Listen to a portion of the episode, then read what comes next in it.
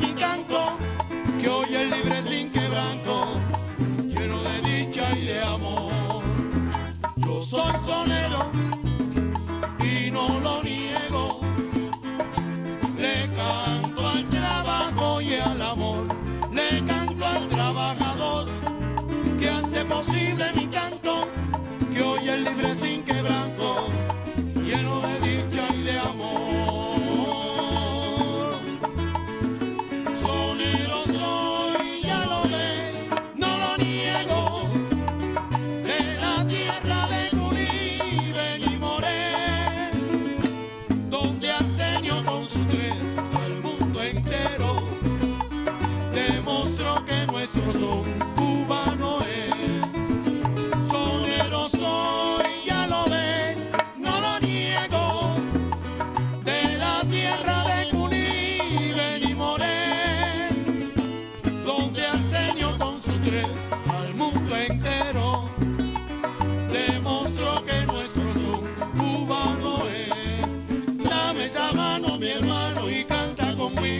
son de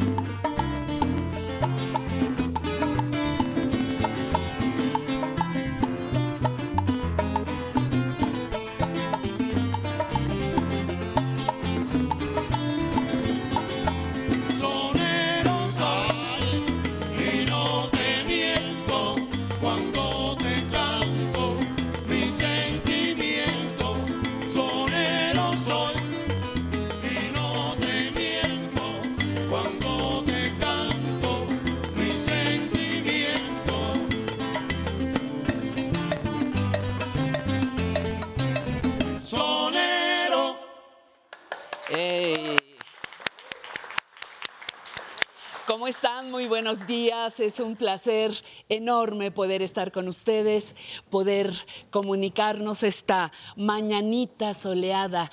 Hace frío, amanecen frescas las mañanas, pero, pero el- el- a lo largo del día va calentando. Estamos esta mañana en vivo y a todo color, transmitiendo para ustedes desde la capital de la República Mexicana. Un placer, un placer estar con ustedes esta mañana, saludando con mucho gusto a los hermanos Lores. Un aplauso para ellos.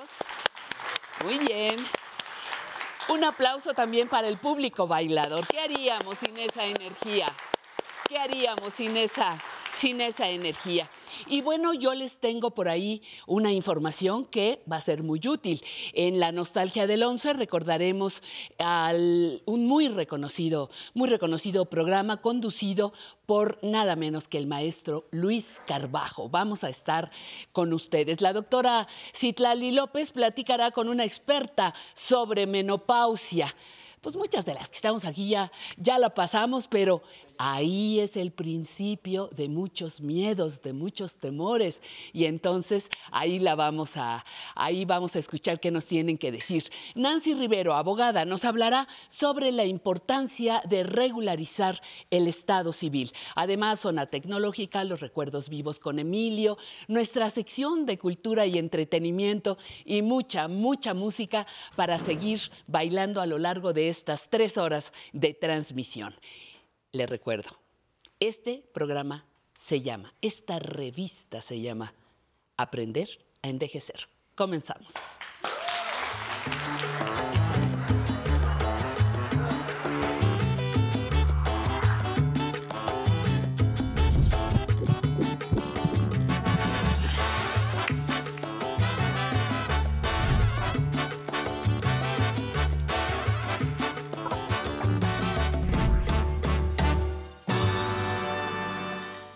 La radio es un medio de comunicación que se ha negado a desaparecer. Ahora mismo se encuentra en proceso de reinvención y está cumpliendo 103 años de existencia. No olvidemos que la radio nos ha brindado grandes aportaciones, información sin duda, cultura, entretenimiento, educación y además en su forma más tradicional ha sido pieza clave en estimular la imaginación. ¿Qué decir de lo que ha hecho la radio en tiempos de emergencia? Acompáñenos, hoy vamos a hablar sobre la radio.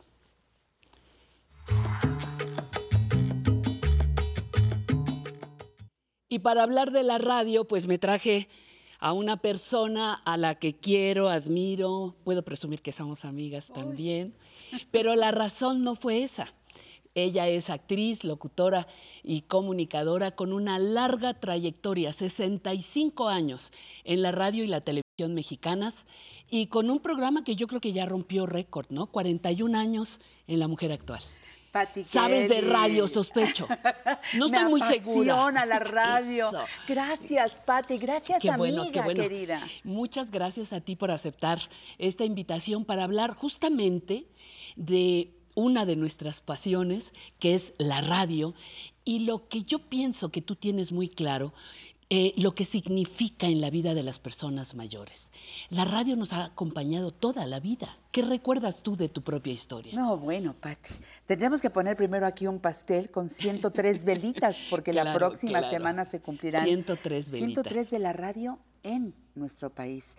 Y yo te voy a decir, Patti, mi vida, la familia Arceo Maldonado, ha sido radio. Yo nací y mis papás escuchaban radio. ¿Qué, escuchaban en esa época? Escuchaban RCN, la que le, gusta a usted. Eh, mi papá empezaba con, esos programas porque mi papá tenía un expendio de aceites para autos. Entonces, allí el ingeniero Jorge Aolea, que seguramente recuerdas. Gran personaje de la radio mexicana, claro. Daba toda la información de las revistas, de los cambios de placas, todo lo que se hacía entonces con los autos y él tenía que estar enterado para también pues estar en, en esa conversación con sus clientes. Y yo eso lo escuchaba todos los días, ya que te digo de Radio Eco, que mi mamá escuchaba la hora de Virginia López y la hora de, la Sonora Santanera y la hora de, bueno, todos esos programas musicales, mi mamá era musical. Y mi papá era de, programas de contenido, mm, era de programas que, de noticias, bueno, desde todas las noticias. todas las noticias y todas las voces, ¿no? Esas eh, son como mi familia y sin imaginarme que algún día yo iba a hacer radio, pero yo ya te contaré que empezaba a hacer radio en mi casa con una grabadorcita que me regaló mi papá cuando yo entré a la tele.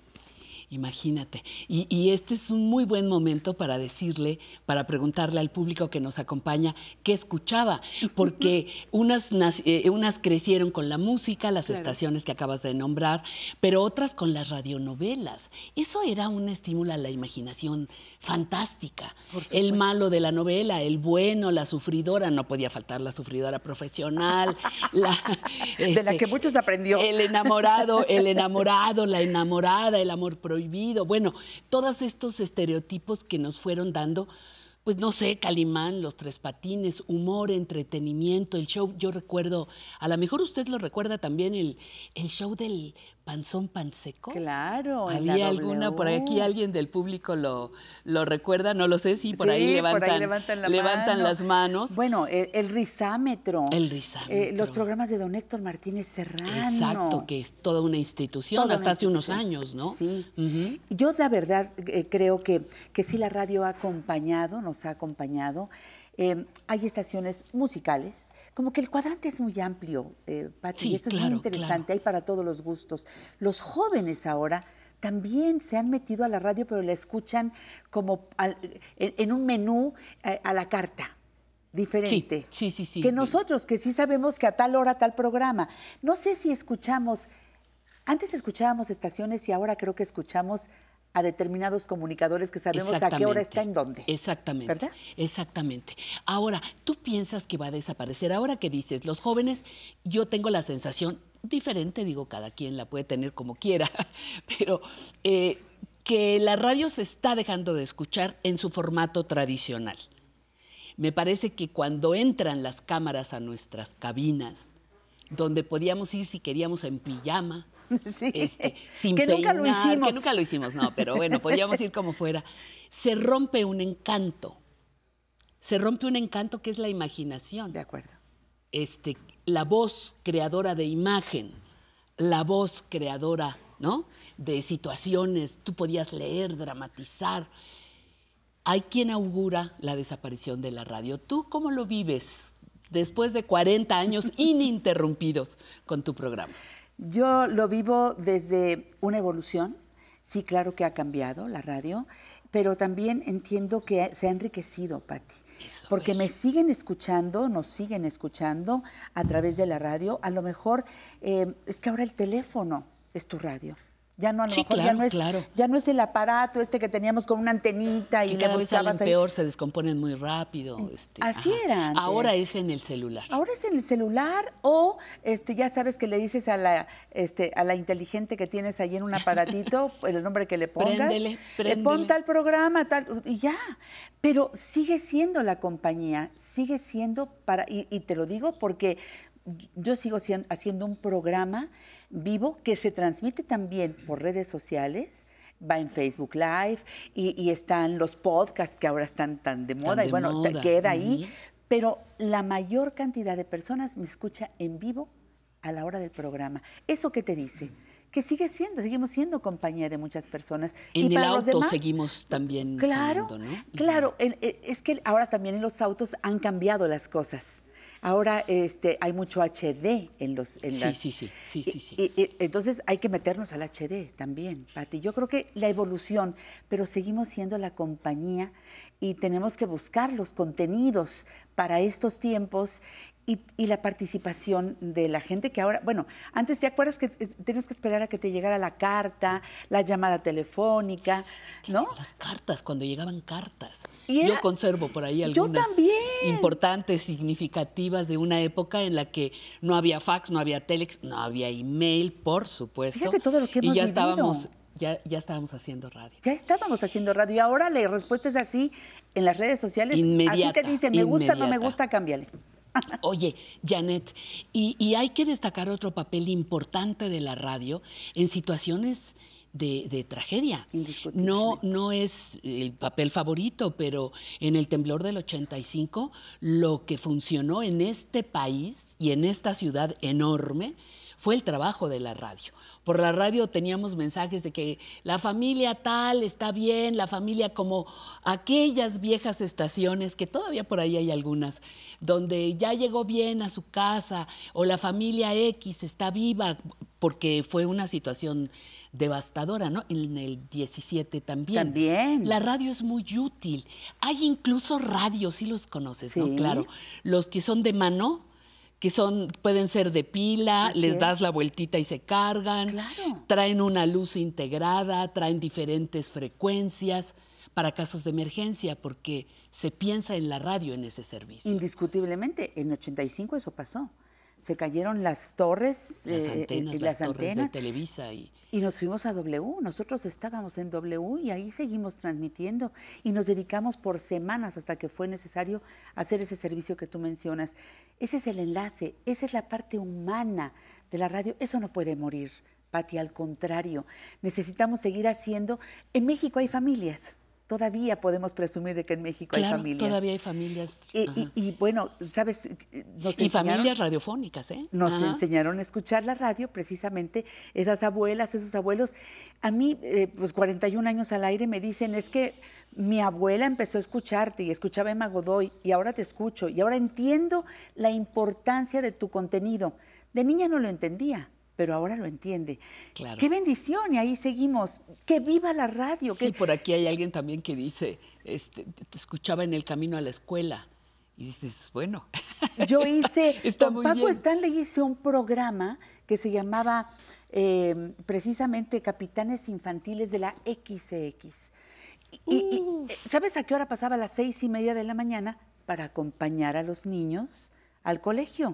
¿Con quién más has trabajado en estos 61 años? ¿65? Eh, ya se me eh, olvidó, 65. me 65 en los medios. En los medios. Pero en ¿Con radio, quién más? ¿Con quién más has trabajado? pues eh, bueno, ¿qué te digo? Mí- para mí Emma Godoy un, un un parteaguas personaje y en mi vida. histórico, para, sobre todo para programas como este. Indiscutible. Pero Ajá. además, bueno, empecé con Daniel Pérez Alcaraz y con Madaleno ¿En el Club del Hogar? en Club del Hogar. No me digas. En 1958, pero deja que te diga que después Danielito Pérez Alcaraz, que mucha gente lo veía como el señor de- del club del hogar, Ajá. pero, pero él era, fue gerente de la XX, era un hombre, un cronista deportivo estupendo, un hombre que hablaba diferentes idiomas, un hombre con una cultura que mucha gente no, no, no conoció de Oye. ¿fue el que enseñó a Madaleno a ser multilingüe? Exacto, a Madaraifas de la Croa, Hopkins, Ajá. Hopkins y Re Hopkins. Ajá. Fíjate, qué, qué- Bueno, son, recuerdos. son recuerdos. ¿Y qué otra? Eh, eh, muchas eh, personas, un par de compañeros del trabajo,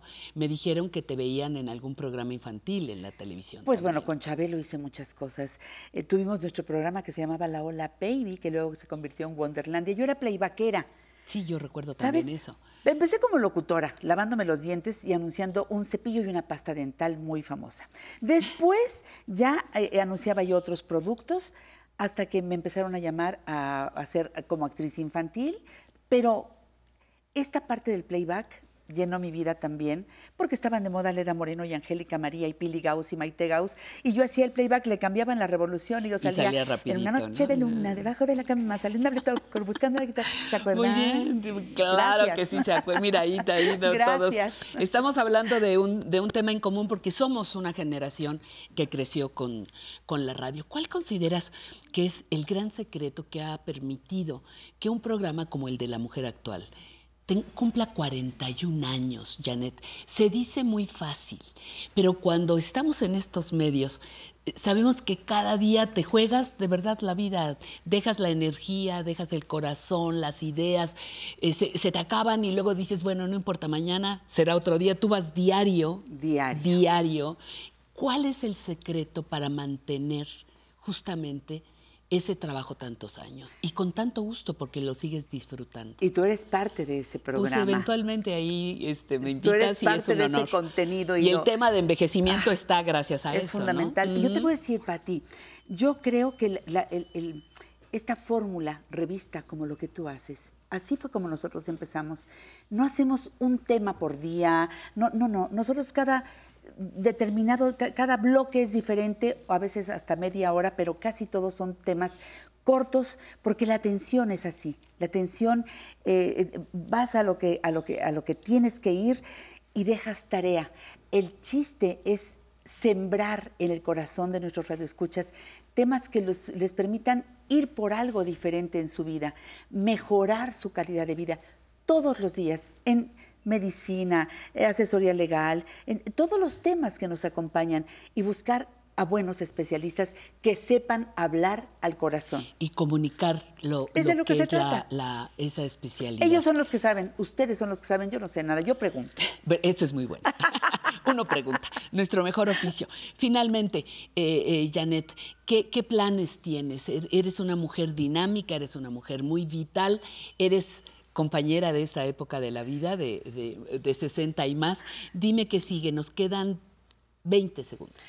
Lo que sigue es disfrutar nuestra pasión de hacer y de tener un micrófono en la mano que se convierte en nuestro amante. Y a través de ese micrófono compartir ideas. Para mí es la vida, pero también me gusta disfrutar la vida. Así que bailar, como hacen ustedes, es, es- es lo que sigue en mi vida, ¿eh? Disfrutarle más también, no solamente frente al micrófono, sino fuera del micrófono. Claro. Te amo, Janet, un placer, un placer enorme que hayas estado con nosotros. 65 años de trabajo profesional en la radio y la televisión mexicanas, 41 años, ya casi, ya casi 41 años con ¿Ya su programa. 42? Su programa, su programa de radio y un placer haberla tenido en nuestro programa. Continuamos.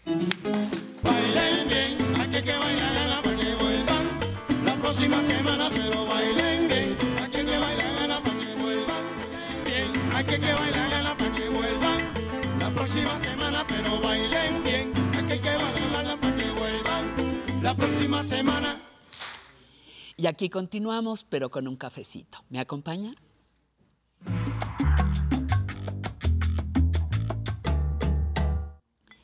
Todas las personas merecemos tener una vejez digna, con calidad de vida. Es cierto, existen una serie de factores externos que podrían facilitarnos esta etapa, políticas públicas, por ejemplo, pero también existen otros más que dependen directamente de nosotros y que son totalmente nuestra responsabilidad. Le pongo el ejemplo. Primero, hacer ejercicio. Nadie puede hacerlo por nosotros. Imagínese, yo hago 100 abdominales por ti. Pues no, no se puede, ¿no? Nadie puede hacerlo por nosotros. Esta es una actividad que repercute directamente en nuestro cuerpo y en nuestro cerebro. Segunda opción, elegir correctamente los alimentos que consumimos. Los costos suben, sin duda, pero en la elección está la clave. Una buena alimentación nos da energía y protege nuestro sistema inmunológico. Tercero, estimular nuestro cerebro. La lectura, el aprendizaje constante, bailar, visitar museos, participar de juegos de mesa. Le garantizo que su cerebro estará feliz. ¿Y usted también? Cuarto, socializar. Es decir, convivir, platicar, intercambiar ideas con otras personas. Eso mantiene activo a nuestro cerebro, lentifica, hace más lento el deterioro cognitivo y contribuye sin duda a combatir la soledad no deseada. La calidad de vida, sin duda, es un asunto relacionado con factores sociales y familiares, pero hay otra parte que nos toca a cada una de las personas que alcanzamos esta maravillosa etapa que es la vejez. No se pierda ni un solo día de aprender a envejecer. Todas las personas que trabajamos aquí tenemos el propósito de brindarles algunas ideas para que descubran la importancia de tener calidad de vida. Por cierto, dijimos que bailar estimula el cerebro y el corazón. Así que vamos a continuar con el cuarteto de los hermanos Lores y ustedes a bailar. Eh, más con banchero.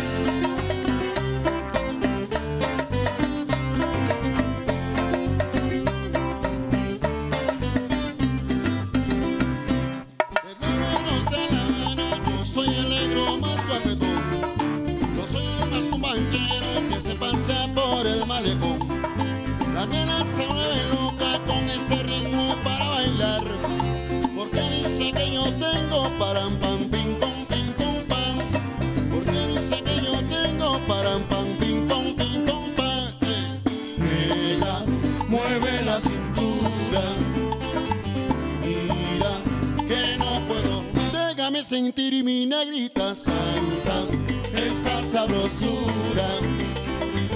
Mira que no puedo más. Sí, señores, sí sé que soy el más cumbanchero. Papá Miguelito. Sí, señores, dicen que soy el más cumbanchero. Más cumbanchero,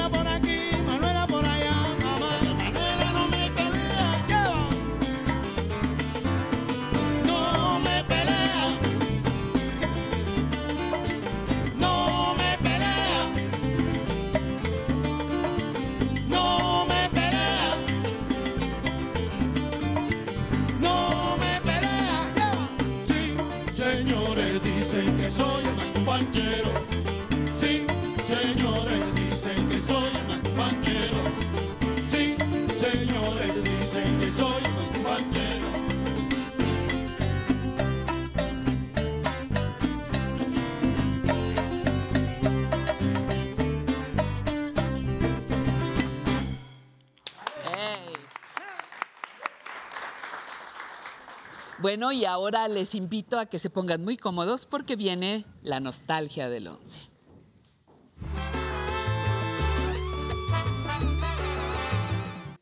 Álvaro Cueva, bienvenido, muchísimas gracias. Me sabes muy rico en vivo y a todo color. ¿eh? Gracias, eso, mi Pati eso es fantástico, muchas gracias.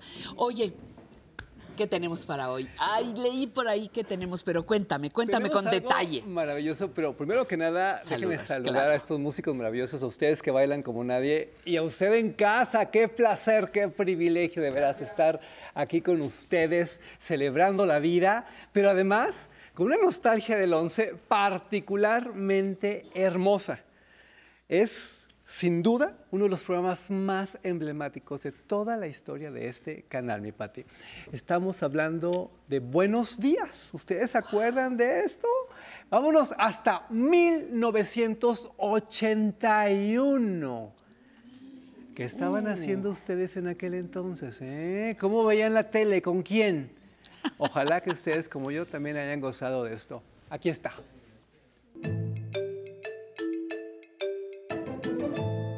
¿Cuál es la diferencia de la casa hogar y salir ya de ella a luchar realmente? Bueno, es que es realmente otro, otro tipo de problemas que a los que uno se va a enfrentar, ¿sí? Yo, por ejemplo, yo estoy casada, tengo una hija y un marido al que adoro, porque pues me ha, me ha dado todo lo que, lo que ha podido, ¿verdad? Y este, pues realmente me siento yo a gusto al haberme realizado, pues dar gracias a la institución que, pues estoy tranquila yo, a mí no me hace falta nada. Y por otro lado, eh, cuando se sale por primera vez, ¿qué impresión es la que se lleva uno de la casa hogar? de la casa hogar.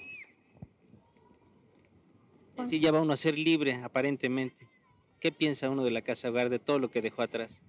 Bueno, pues aquí dentro cada quien aprovecha lo, lo que cada uno, ¿no? Lo que cada uno quiere aprovechar, porque aquí nos dan todo, ¿no? Eh, escuela, educación cultural. Entonces cada quien aprovecha, o sea, lo que uno quiere, ¿no? Lo que uno desea. Yo hasta ahora lo he aprovechado perfectamente bien, tanto en la escuela, siempre fui, tuve buena escuela. Ahora tuve la oportunidad de trabajar para el DIF y eso me satisface mucho, ¿no? Puesto que mi puesto es por lo del ping-pong y he seguido con, con mis niñas, ¿no? O sea, que se haya una secuencia, ¿no? Que yo no sé, nada más sea yo la única, sino que otras pequeñas sigan, ¿no? Y no se pierda esto, que es una cosa, o sea, es deporte y es muy bonito, ¿no? Amo, amo profundamente este programa, pero yo quiero, Pati, sensibilizarlo a usted sobre la relevancia de Buenos Días. Yo sé que hoy tenemos una televisión prodigiosa, muy revolucionada. Hay 14 mil canales públicos, privados y que entonces las redes sociales, qué bonito, ¿verdad? Pero en 1981 no era así el contexto, mucho menos en los medios públicos. ¿Se acuerda usted que siempre en la noche terminaba la televisión? Sí, claro. Y luego Se hasta el día apagaba y hasta el otro día. Tenías que esperar a que iniciara la mañana siguiente. Ok. Buenos días. Revolucionó aquello. Era un programa que se hacía en la noche y duraba tanto, tanto, tanto que acababa a la mañana siguiente. Por eso se llamaba Buenos días. Suena como medio raro, pero era como muy irreverente, era sensacional.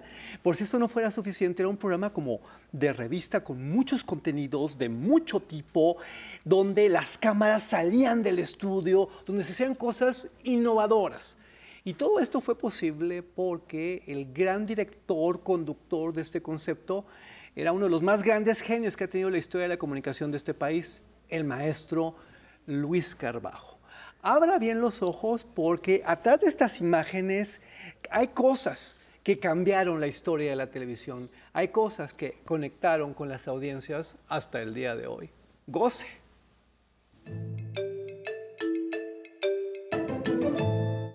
Hay la opinión de una pianista, Nelly Carón, que dice, maestro, gracias por la belleza que usted nos ha traído, porque esta obra es un verdadero canto del cielo. Ahí está su carta.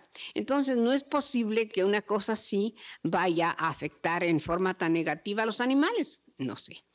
Eh, dijeron que iban a hacer experimentos, algunos han hecho experimentos, creo que a una, una, persona vino hasta comprarme un disco porque quería ver si mataba una plaga de animales que había en su, en su rancho. Pues no sé, pero eso sí, no, ya le digo, eso sí no se lo puedo decir porque no sé. Yo creo que no. Yo diría enfáticamente que no.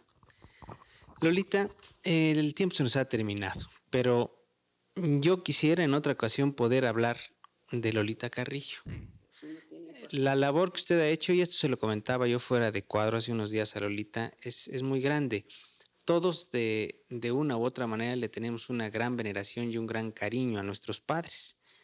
Pero creo que la forma en que Lolita ha estado trabajando en favor de don Julián Carrillo, la forma como ha demostrado que eh, quiere perdurar la obra del maestro, la, la vida que llevó al lado del maestro, pues es de verdad plausible. Pero hay otra Lolita Carrillo, además, que conoce mucho de música, que ha dado innumerables eh, conferencias en todo el mundo, que es una gran mexicana, y yo quisiera en otra ocasión venir a platicar de usted, porque Pues usted también lo amable. merece. Muy amable y ojalá pueda tener algo. Que yo verdaderamente no, lo, no creo ser una personalidad digna de un programa de usted, pero con mucho gusto, ya sabe, vuelvo a repetirle, este es su casa.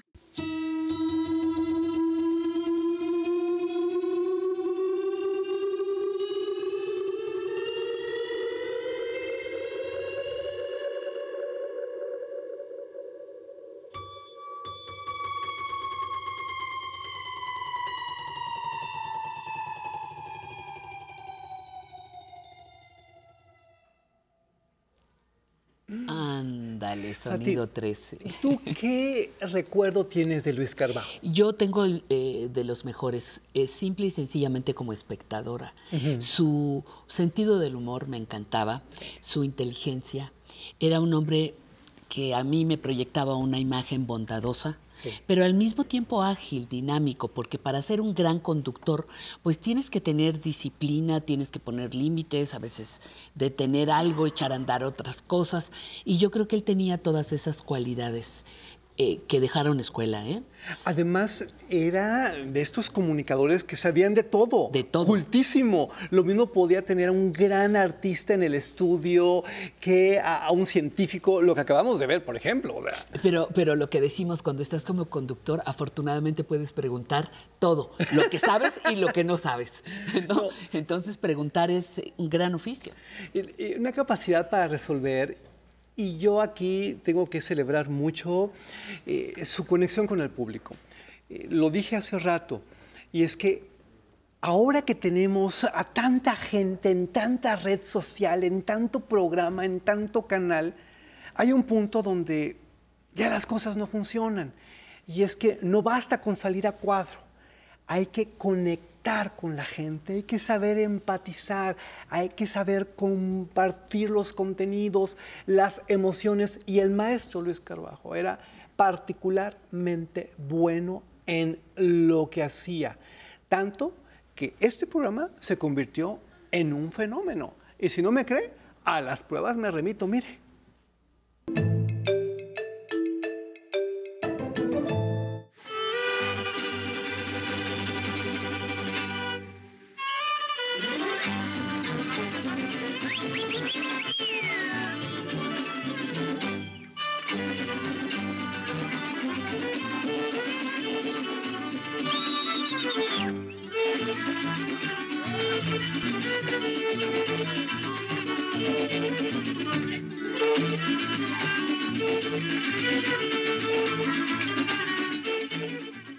¿Sabes qué tenemos mañana? Una muestra gastronómica. Eso es muy bueno. Va a haber chalupas, va a haber mole. No es la época de chile en nogada, ¿verdad? No, es agosto. En agosto, en agosto venimos a hacer otro, ¿no?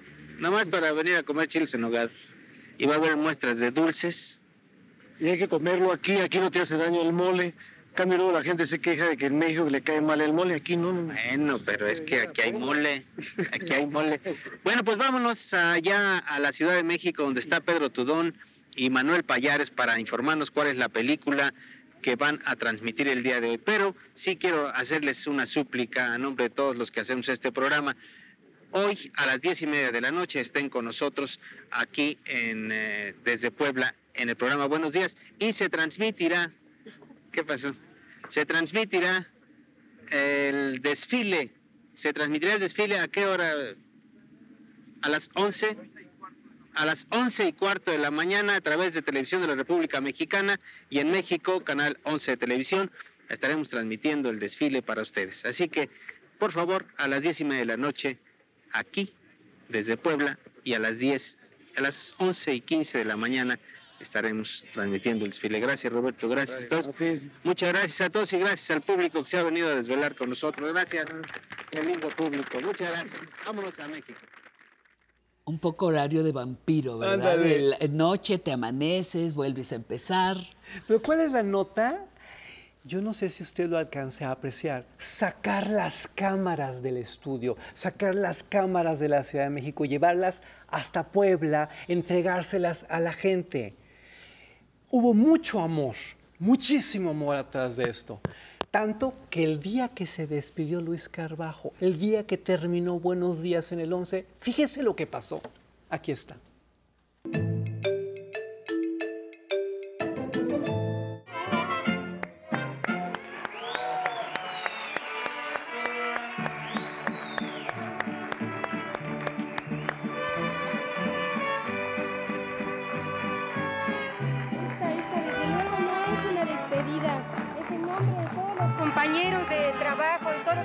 De Canal 11, por desearte muchísimo éxito.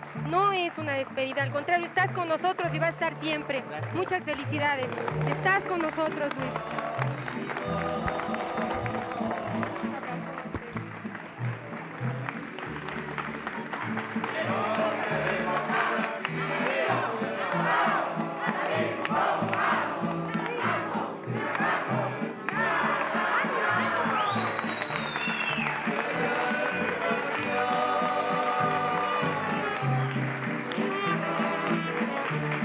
Muchas gracias. Ahora vamos a, despedirnos de un personaje de, Buenos Días que trabajó con nosotros desde el principio, que se hizo eh, señora de todos y, y señora de nadie, porque al final de cuentas vive en París con otro tipo.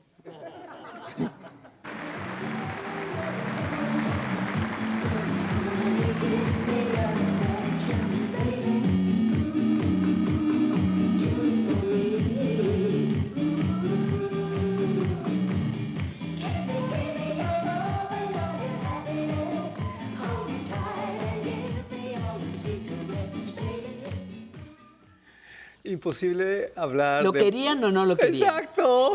Tú, tú, a ti, co- ¿cómo qué te parece? Creo que lo adoraban. y- Entrañable personaje. Sí, y hasta Jennifer trascendió, caray. Fíjese lo que ocurre cuando uno conecta con el público. Fíjese lo que ocurre cuando se hace televisión pública con el corazón. Pati, gracias por el privilegio de dejarme hablar de esto. Uy, gracias por traernos a estos personajes que han marcado historia y hoy son fuente de inspiración. ¿Verdad que sí? Porque habrá quien diga, quiero ser como Luis Carbajo. ¿no? Gracias. Muy bien, gracias a ti. Continuamos. Esto es Aprender a Envejecer. Hay que que baila gana para que vuelvan la próxima semana, pero bailen bien. Hay que que baila gana para que vuelvan. Bailen bien. Hay que que baila gana para que vuelvan la próxima semana, pero bailen bien. Hay que que baila gana para que vuelvan la próxima semana. Hola, ¿cómo están? Muy buenos días. Esto es Aprender a Envejecer. Estamos en vivo transmitiendo desde la capital de la República Mexicana. ¿Usted quiere participar y decirme cuál era su programa favorito de radio? Se lo voy a agradecer. 55 51 66 4000.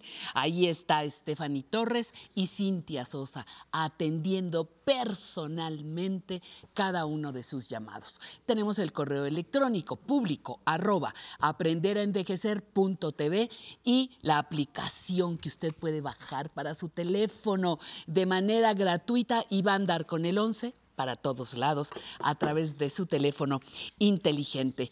Le quiero saludar con muchísimo cariño, mandar saludos, porras a nuestro queridísimo sensei que sigue en recuperación, está muy bien, recordarle que lo, lo esperamos aquí con mucho gusto. También a Nancy Rivero, decirle que ya tengo por aquí algunas de las preguntas, algunas de las preguntas del público para la sección de preguntas y respuestas. Y quiero agradecerle a la señora Herminia Ortega. Dice, desde que comenzó el programa y lo vi, me encantó, ya que siempre nos muestra cosas que aprender. Me gusta el dinamismo de las bandas y los grupos que llevan al estudio. Me encanta cuando bailan salsa, dice la señora Herminia Ortega. Manda Raúl Sierra desde Ciudad Nezahualcóyotl, dice que le encanta la escenografía del programa. Nosotros también les quedó hermoso a nuestros compañeros de producción. Aurora Vela, mis amigas y yo esperamos con ansia su programa para reunirnos, aprender y mover el esqueleto, es una expresión que ya hacía mucho que no, escuchaba. Nos encantan todas las secciones. Muchísimas, muchísimas gracias. Y Yolanda Baltasar de Ciudad de México dice que no se pierde nuestro programa cada semana y tampoco se pierdan la sección de Tatiana Sierra. Tati, adelante. Hola, Pati. Muchas gracias. Pues ya sabes, como siempre, estamos muy bien acompañados aquí en el foro y hoy no nos quedamos atrás. Nos acompaña Marlene Olivares, de 77 años, que es la primera vez que nos visita y nos quiere contar cómo se siente de haber venido al programa. La verdad, muy contenta. Tengo mucho tiempo esperando esta oportunidad.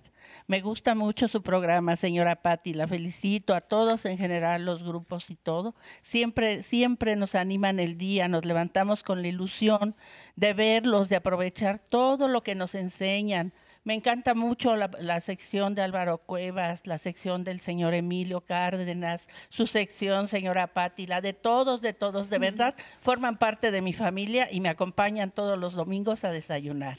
Muchas gracias por invitarme. Ay, muchas gracias, Marlene. Pues muy bienvenida. Y de este otro lado nos acompaña Josefina Obando, de 65 años, que también es la primera vez que viene al programa y venía muy contenta. Cuéntenos. Pues yo también agradezco mucho que no, me hayan invitado. Después de, tantos meses que yo esperaba esta llamada, me dijeron, ¿lo toma o lo deja? Pues lo tomo. Y aquí estoy presente. Agradezco. Los, me gusta mucho lo de los ejercicios, lo de el joven Alan, que al rato a ver si lo veo, pues quién sabe qué pase, ¿verdad? Y la señora Patti, qué bueno que no me haya recibido y aquí estamos con todo gusto. Yo vengo de Toluca. Perfecto. Muchas gracias. gracias. La esperamos de vuelta. Y ya sabe que usted, si quiere venir y estar aquí con nosotros, solo comuníquese, deje sus datos y con gusto nosotros los invitamos. Ahora regresamos con Patti. Nosotros somos muy Estamos muy contentos y siempre estaremos muy agradecidos y muy agradecidas con todas las personas que nos llaman y que les interesa venir a nuestro programa. Es un placer. A veces hay que irlo repartiendo eh, por, por, domingos, pero lo hacemos con muchísimo gusto. Como también se hace con mucho gusto la siguiente sección. Disfrútela.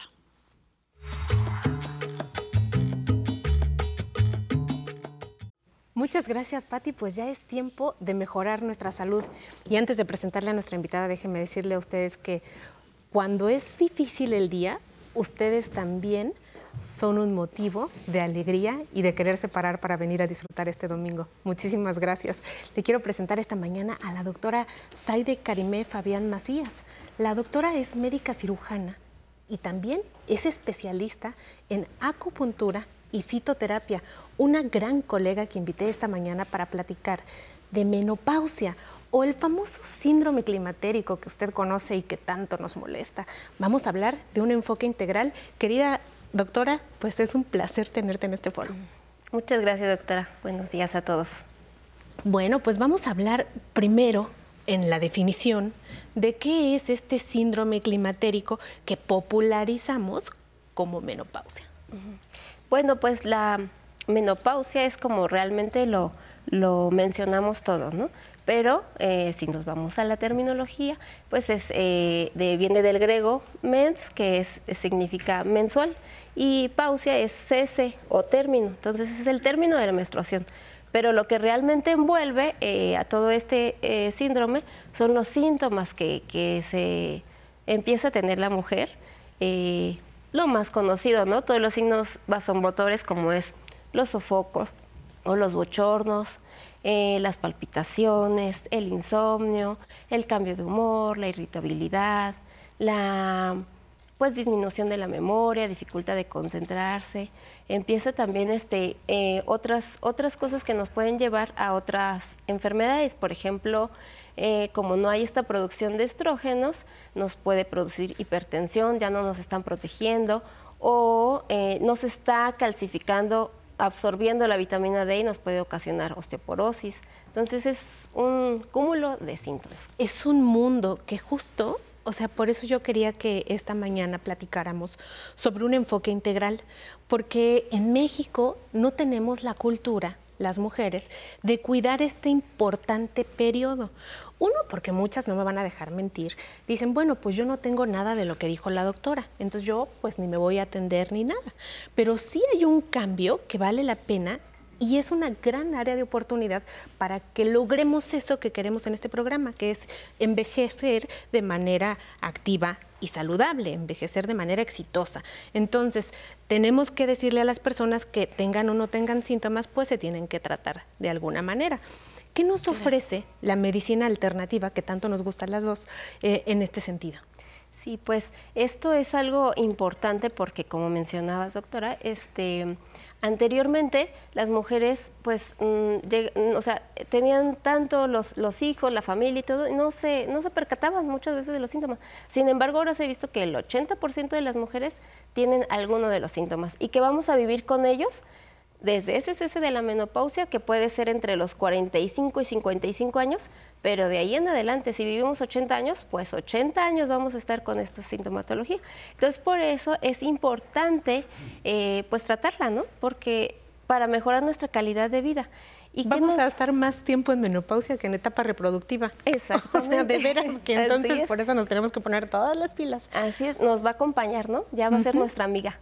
Es correcto. Entonces, este, pues tenemos la opción de, tratarnos con acupuntura, que es una medicina alternativa y bueno, yo también la llamo complementaria, porque podemos eh, trabajar por medio de los puntos de acupuntura que pueden ir en diferentes partes del cuerpo, nos van a ayudar a a mejorar este déficit que estamos teniendo en nuestro organismo por medio de la, pues la medicina tradicional china trabaja por medio de energía. Entonces, si a nosotros se nos está bajando la pila, pues obviamente que la medicina eh, de acupuntura nos va a ayudar a subirnos, ¿no?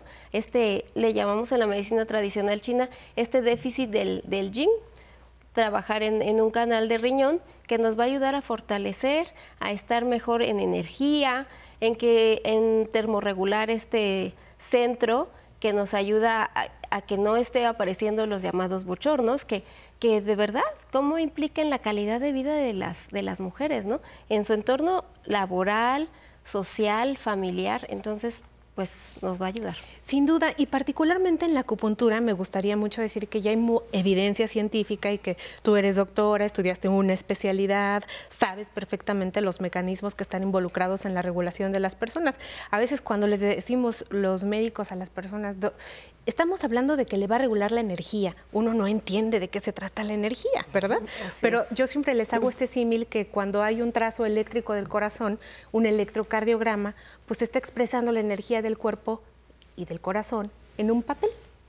Entonces hay otra energía que no se expresa, pero que se sabe que existe y que se estudia formalmente en las universidades y es a la que nos referimos esta mañana. Pero también sabemos que las plantas medicinales pueden favorecer a la disminución de los bochornos o de, o de los síntomas que están acompañando a las personas con menopausia. ¿Qué te parece? Sí, así es. Este, afortunadamente tenemos eh, esta parte de la medicina, que es la fitoterapia, que pues nos, a nuestros antepasados este, así lo hacían, ¿no? O sea, yo creo que todos tenemos a nuestra abuelita o nuestras tías que nos dicen, hoy pues este el tecito de esto, de esta plantita y todo.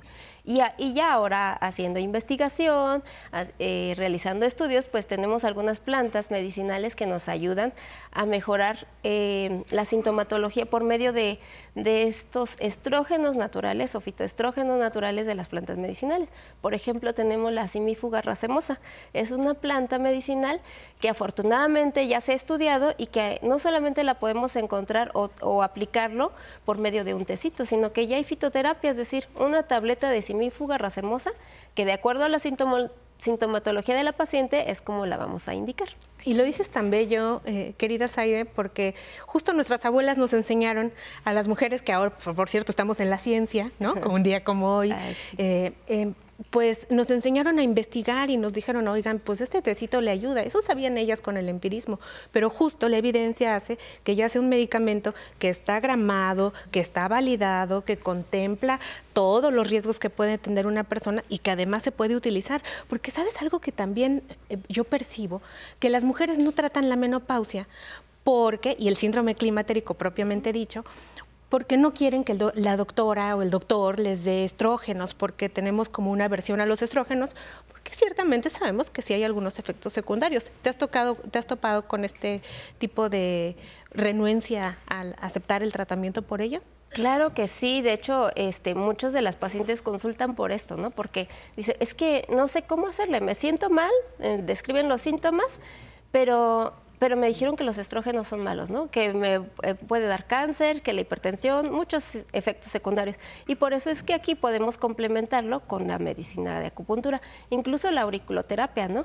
Eh, que va a funcionar por medio de un sistema neuroinmunoendocrino que por esta inervación del plexo de vago, el plexo cervical, varias ramas que estudiamos, nos va a ayudar a disminuir la sintomatología. Entonces es muy, Y, me- muy y sabes que me encanta que lo digas de esa forma porque la gente dice, ¿a poco con esa estampita que usted me pega aquí, yo voy a tener esos efectos tan, tan buenos que usted dice? Pues es una regulación nerviosa que ciertamente es como estamos captando la información del exterior a través de nuestros sentidos, a través del tacto y pues la acupuntura refuerza este sistema.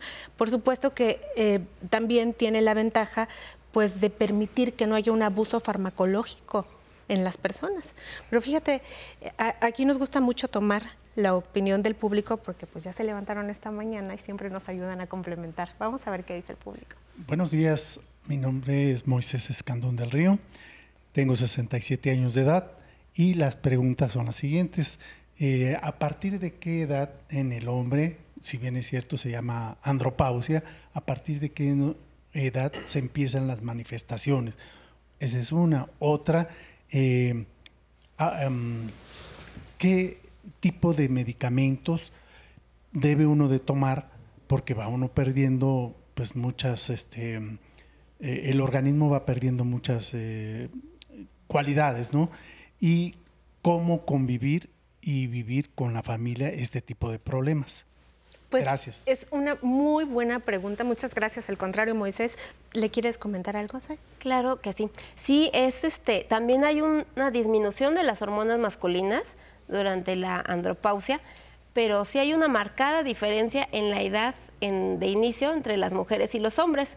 Las mujeres, como mencionaba, en un promedio entre los 45 y 55 años, mientras que en el hombre a partir de los 65 años empieza a haber la disminución de hormonas masculinas. Por eso es que es tan marcada la diferencia, ¿no? Que las mujeres pues todavía están en edad productiva y ya están teniendo síntomas y los hombres pues empiezan en una edad más tardía. Sin embargo, también lo pueden vivir. Y acerca, y bueno, dices 45 años y yo me desconcentro y digo, pues ya casi me está tocando empezar a andar por ese camino. Pero eh, sí, justo las herramientas que se tienen que ocupar son muy importantes y por eso quisimos hacer este programa, Moisés. Yo me voy a permitir decirle que es tan importante trabajar estos datos porque muchas veces ustedes no sienten gran cosa o no se dan cuenta y no hemos popularizado que así como nosotras tenemos que trabajar con este síndrome climatérico, ustedes lo tienen que trabajar porque además viene una serie de cambios de comportamiento, de que se les están olvidando las cosas, que también es parte de los síntomas en las mujeres. Y entonces el hecho de que nosotros pensemos y trabajemos desde un enfoque integral, pues lo- los mismos cambios que la doctora ha dicho que va a pasar con, con las mujeres, con el riesgo de osteoporosis, entre otras cosas, lo mismo van a pasar ustedes. Entonces, la idea es que se contemple que está habiendo un cese de la etapa reproductiva para darle la bienvenida a otra etapa de nuestra vida. Y entonces tenemos que ser amigables, amables y hacer un montón de medicina preventiva para poder pasar, como usted se ve perfectamente saludable y bailarina aquí en nuestro programa, pues a una buena etapa con salud y armonía. Yo creo que ese es el objetivo, ¿no crees? Así es, tener esa calidad de vida, ¿no? Un, un envejecimiento saludable. Y bueno, pues yo quiero agradecerte que hayas compartido con nosotros esta perspectiva y sobre todo informarle a la gente que la medicina alternativa también es una ciencia que está validada, que está reconocida por la Organización Mundial de la Salud y que además le puede ayudar muchísimo a las personas mayores a disminuir el consumo de fármacos, a mejorar la calidad de vida y a convivir mejor consigo mismos. Entonces, encontrar aliadas como tú en el camino, pues es una cosa maravillosa. Muchas gracias. Muchas gracias por la invitación y por permitirme poder eh, hablar un poco del tema. Pues vámonos al corte, sigan bailando en Aprender a Envejecer. Vuelvan la próxima semana, pero bailen bien, aquí que bailan gana para que vuelvan la próxima semana. Bailen bien, aquí que bailan gana para que vuelvan la próxima semana, pero bailen bien, aquí que bailan gana para que vuelvan la próxima semana. Y ya vamos a la segunda hora. La primera voló y nos espera un segundo tiempo. En Zona Tecnológica, Alan Calvo nos enseñará a cómo encontrar y compartir un archivo por correo en un iPhone. Hoy será el otro sistema operativo. En la entrevista recordaremos nuestra plática durante la pandemia precisamente con don Jaime Blanc Zamora, reconocido coreógrafo fallecido recientemente y que será motivo de grandes homenajes, por lo menos uno en el Palacio de Bellas Artes. En el Internacional Muro de la Fama tendremos una personalidad del mundo del arte contemporáneo y Pamela Montes de Oca nos hablará sobre la ruta peatonal que ya tenemos en el Zócalo Capitalino. Pero a continuación les invito con mucho gusto a ver lo que Nancy Rivero tiene preparado para nosotras. Un abrazo, Nancy. Adelante.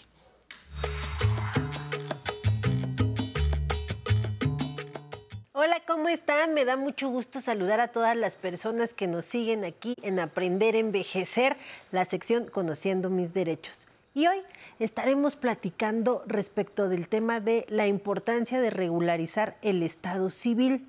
Constantemente lo decimos aquí en el programa. Por favor, arreglen sus bienes. Pero también constantemente les decimos, regularicen su situación civil.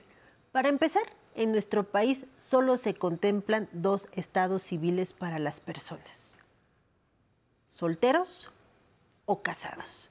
No existe viudo ni viuda, ni en unión libre, solo existen estos dos estados que es muy importante hacerlos de su conocimiento. Y derivado de estos estados se pueden dar otras modalidades, como puede ser el concubinato o las relaciones de hecho. Que todo este tipo de relaciones humanas generan derechos y obligaciones. Y aquí la importancia de por qué regularizar nuestra situación jurídica. Si como les digo, constantemente estamos diciendo arreglen sus bienes, dejen testamento, regularicen sus escrituras, aún más les pedimos que por favor regularicen su situación civil. ¿Y a qué vamos? Ya en esta etapa de la vida, muchas personas han estado viviendo con otras en lo que llamamos concubinato, que es la unión sin estar casados. O han estado casados, o han estado separadas de las personas con las que estuvieron unidos en matrimonio, pero no han finiquitado a través del divorcio. ¿Y qué pasa? Pues en cada uno de estos estados civiles se van generando derechos y obligaciones. Si ustedes estuvieron casados, casadas con otras personas y ya no mantienen relación, se han separado, pues miren, es necesario concluir esta relación del matrimonio a través del juicio de divorcio, porque aún y cuando ya no vivan con las personas, se siguen generando los derechos y obligaciones del matrimonio. No importa que se hayan separado ya por muchos años, que ya no conozcan de la otra persona, que ya no les interese, mientras ustedes no hayan concluido a través de una sentencia de divorcio la disolución de este vínculo, se van a continuar los derechos y las obligaciones como si ustedes estuvieran casados. Y si a lo mejor ustedes ya tienen otra pareja, pues pueden dejar desprotegida a la nueva pareja. ¿Por qué? Porque siguen unidos con la persona que contrajeron matrimonio. Por ello, se recomienda constantemente que si ustedes ya no mantienen ninguna relación con quienes estuvieron unidos en matrimonio, lo finalicen. Lo finalicen a través del divorcio. Y ojo, es muy importante que si ustedes inician el trámite de divorcio que ya se da por muchas vías en nuestro país, afortunadamente, existen los divorcios administrativos, los divorcios por mutuo acuerdo, ya con el simple hecho de que uno de los cónyuges sea el que decide ya no estar casado, el juez decretará inmediatamente la disolución del vínculo. Ya no es necesario que se genere una causal de divorcio como antes en nuestra legislación civil se obligaba, que existiera una causa por la cual ya no quisieran estar unidos en matrimonio. Actualmente ya se reformó nuestra legislación civil, nuestros códigos civiles, y no existe ya la necesidad de que yo acredite por qué no quiero estar unido en vínculo matrimonial. Entonces, una vez que el juez decide ya disolver el vínculo matrimonial, lo que se va a tener que ahora arreglar es todo lo relativo a los bienes que se hayan generado a lo largo de este matrimonio. Pero ojo, ojo, es bien importante que cuando se concluya la sentencia del divorcio, se concluya el trámite de la inscripción del divorcio.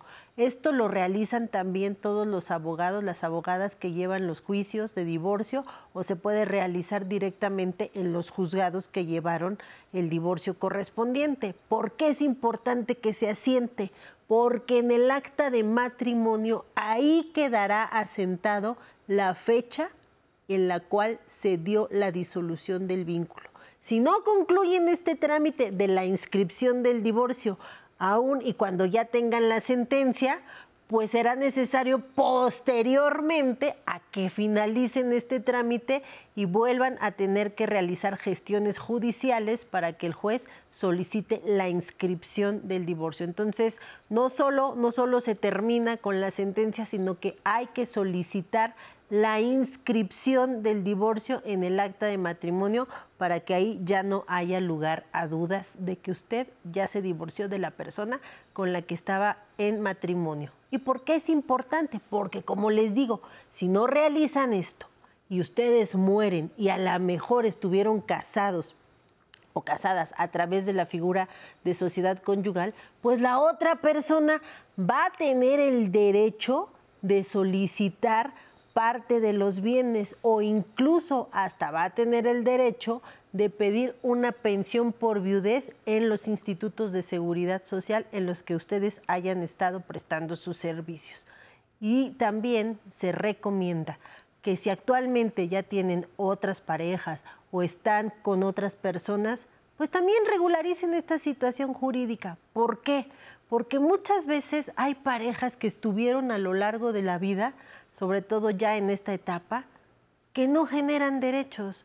No generan, ¿por qué? Pues porque no concluyeron con esas relaciones, porque no se concluyó con el trámite. Si ustedes están casados con otra persona, como les dije, hay que quitarlo. Y si ustedes están viviendo con otras personas como si fuera un matrimonio, aunque no lo estén casados, pues yo los invito, las invito a que regularicen también esta situación a través de la generación de las actas de concubinato.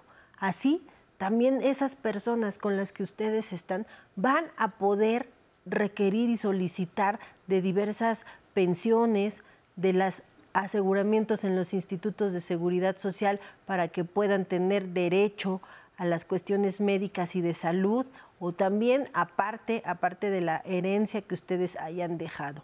¿Por qué se recomienda regularizar? Porque muchas veces, como les digo, ya se concluye, se está viviendo en unión con otra persona y qué pasa cuando yo ya muero.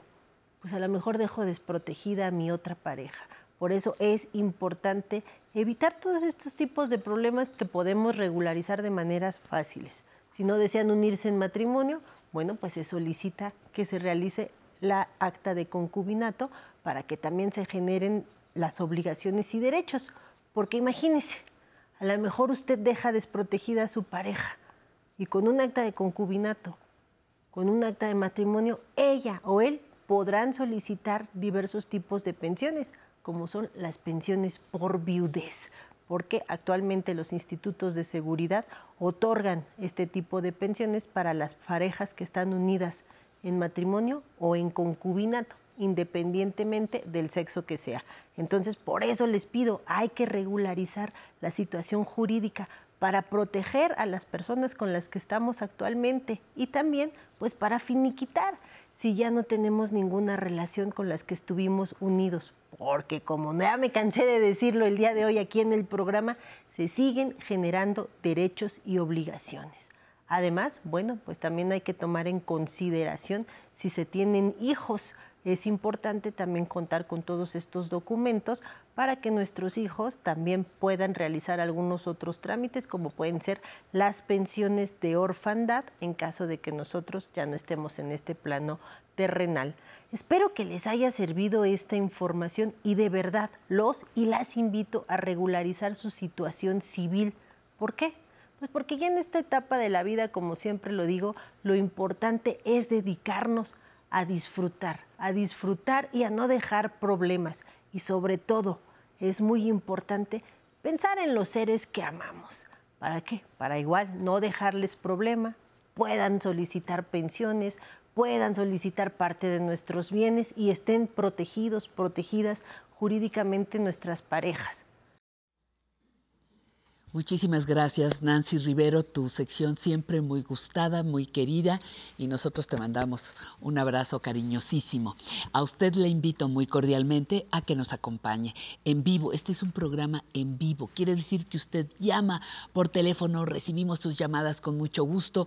Ahí están dos personas atendiendo su comunicación: 55 51 66 4000, 55 51 66 4000 y nuestro correo electrónico público arroba aprenderenvejecer.tv. Además de nuestra aplicación que Alan Calvo tendrá que dedicarle un programa completo a hablarnos de las ventajas justamente de nuestro de nuestra eh, aplicación gratuita.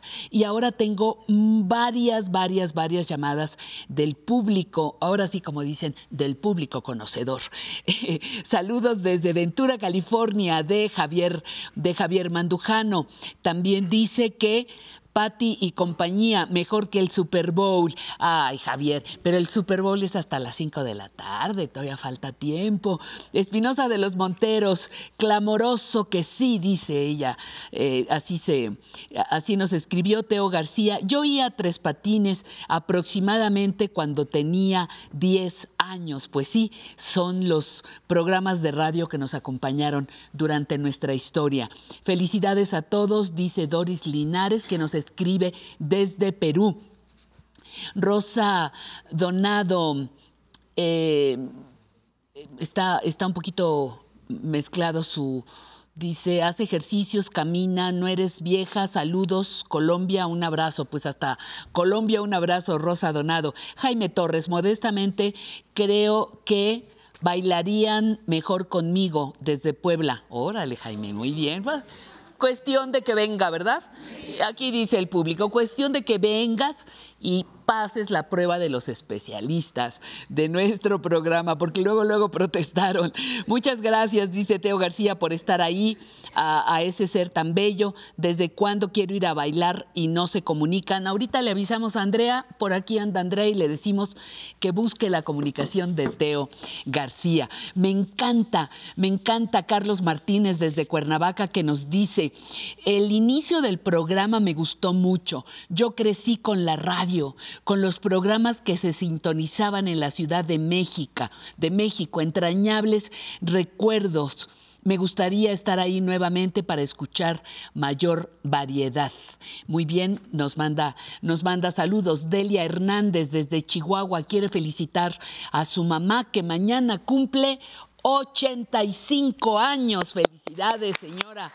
85 bien vividos, gracias. Bien vividos, ella es la señora Eulalia Santiesteban.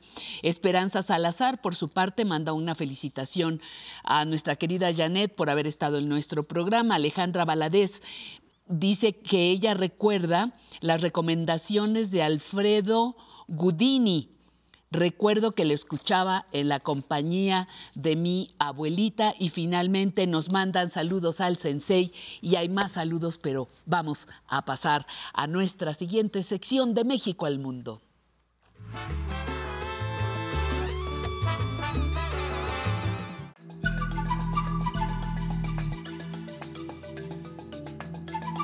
De la muy mexicana salvia hispánica, mejor conocida como chía, exportamos miles de toneladas anualmente, porque es considerada un superalimento a nivel mundial.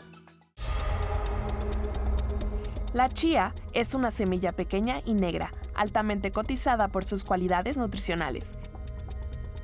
De hecho, la chía es parte del catálogo de los llamados superfoods o superalimentos, que ayudan a que se mantenga una dieta balanceada por contener grasas monoinsaturadas y poliinsaturadas, vitaminas, aminoácidos esenciales y compuestos antioxidantes.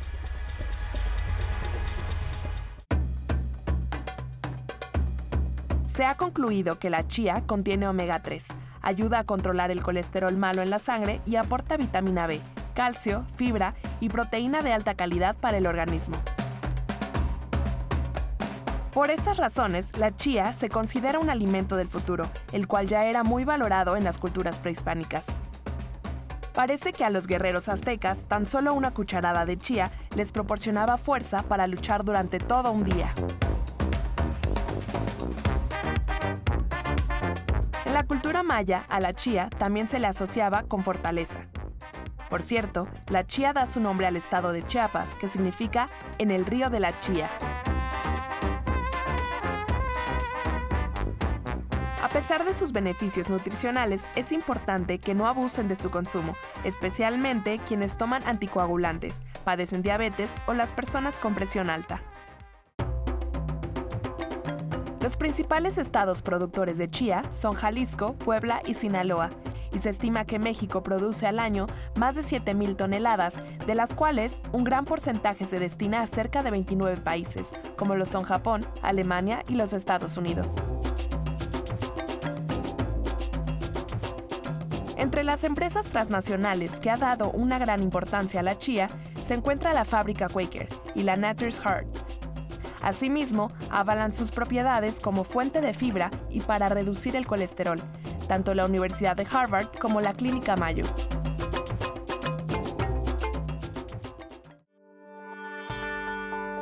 Beber agua de chía es algo muy común, tanto en México como en Centroamérica, y es común encontrarla en aguas frescas, sobre todo en el agua de limón.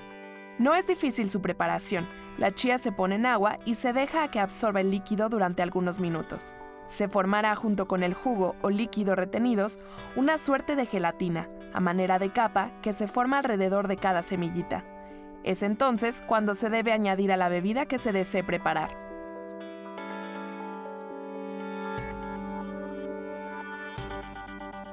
La neutralidad del sabor de la chía la hace buen acompañante para cualquier alimento, y si se considera necesario, hasta se puede colar.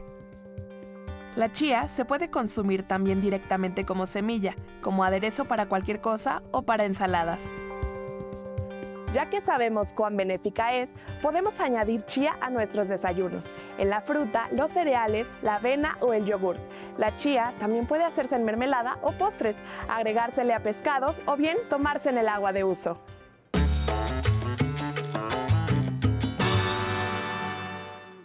Bailen bien, aquí que baila gana para que vuelvan la próxima semana, pero bailen bien, aquí que baila gana para que vuelvan la próxima semana. Y aquí estamos para presentar la siguiente sección. Adivine cómo se llama.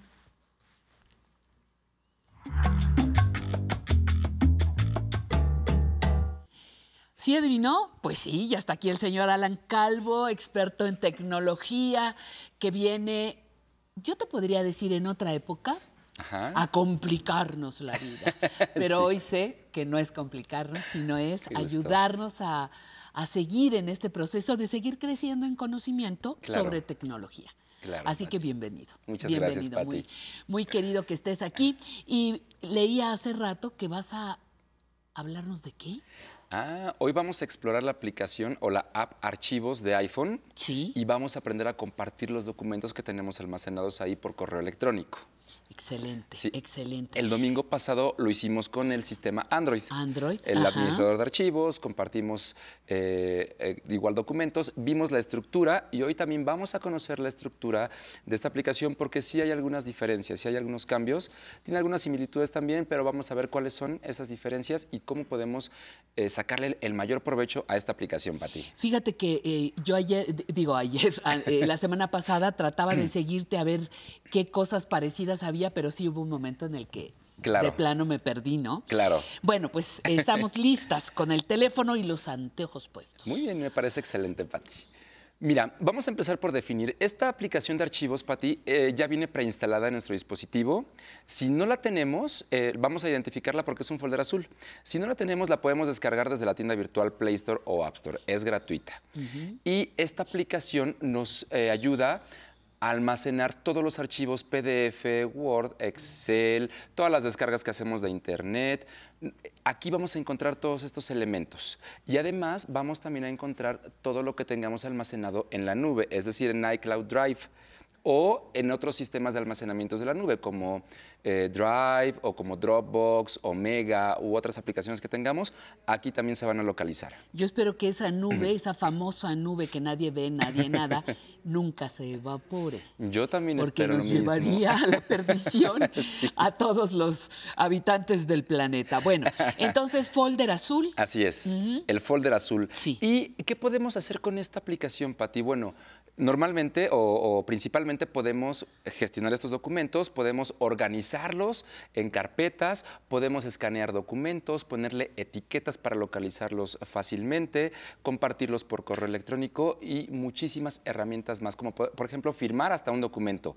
También lo podemos hacer. Wow, eso nos deberías enseñar. Por Bueno, supuesto. Pronto, pronto nos vas a enseñar. Ajá. Es una herramienta muy útil, entonces vamos a ver cómo lo podemos utilizar. Vamos Sí. a, a invitar a nuestro público a que saquen sus iPhone y vamos a ir paso a paso explorando la, la aplicación y sobre todo vamos a conocer la estructura de esta plataforma. Muy bien, muy bien. Entonces, como ya dijimos, es esta que tenemos aquí en pantalla, es el folder azul. Sí. Si no la encuentro, puedo deslizar la pantalla hacia abajo y buscar archivos. Por ejemplo, hago esto y escribo archivos.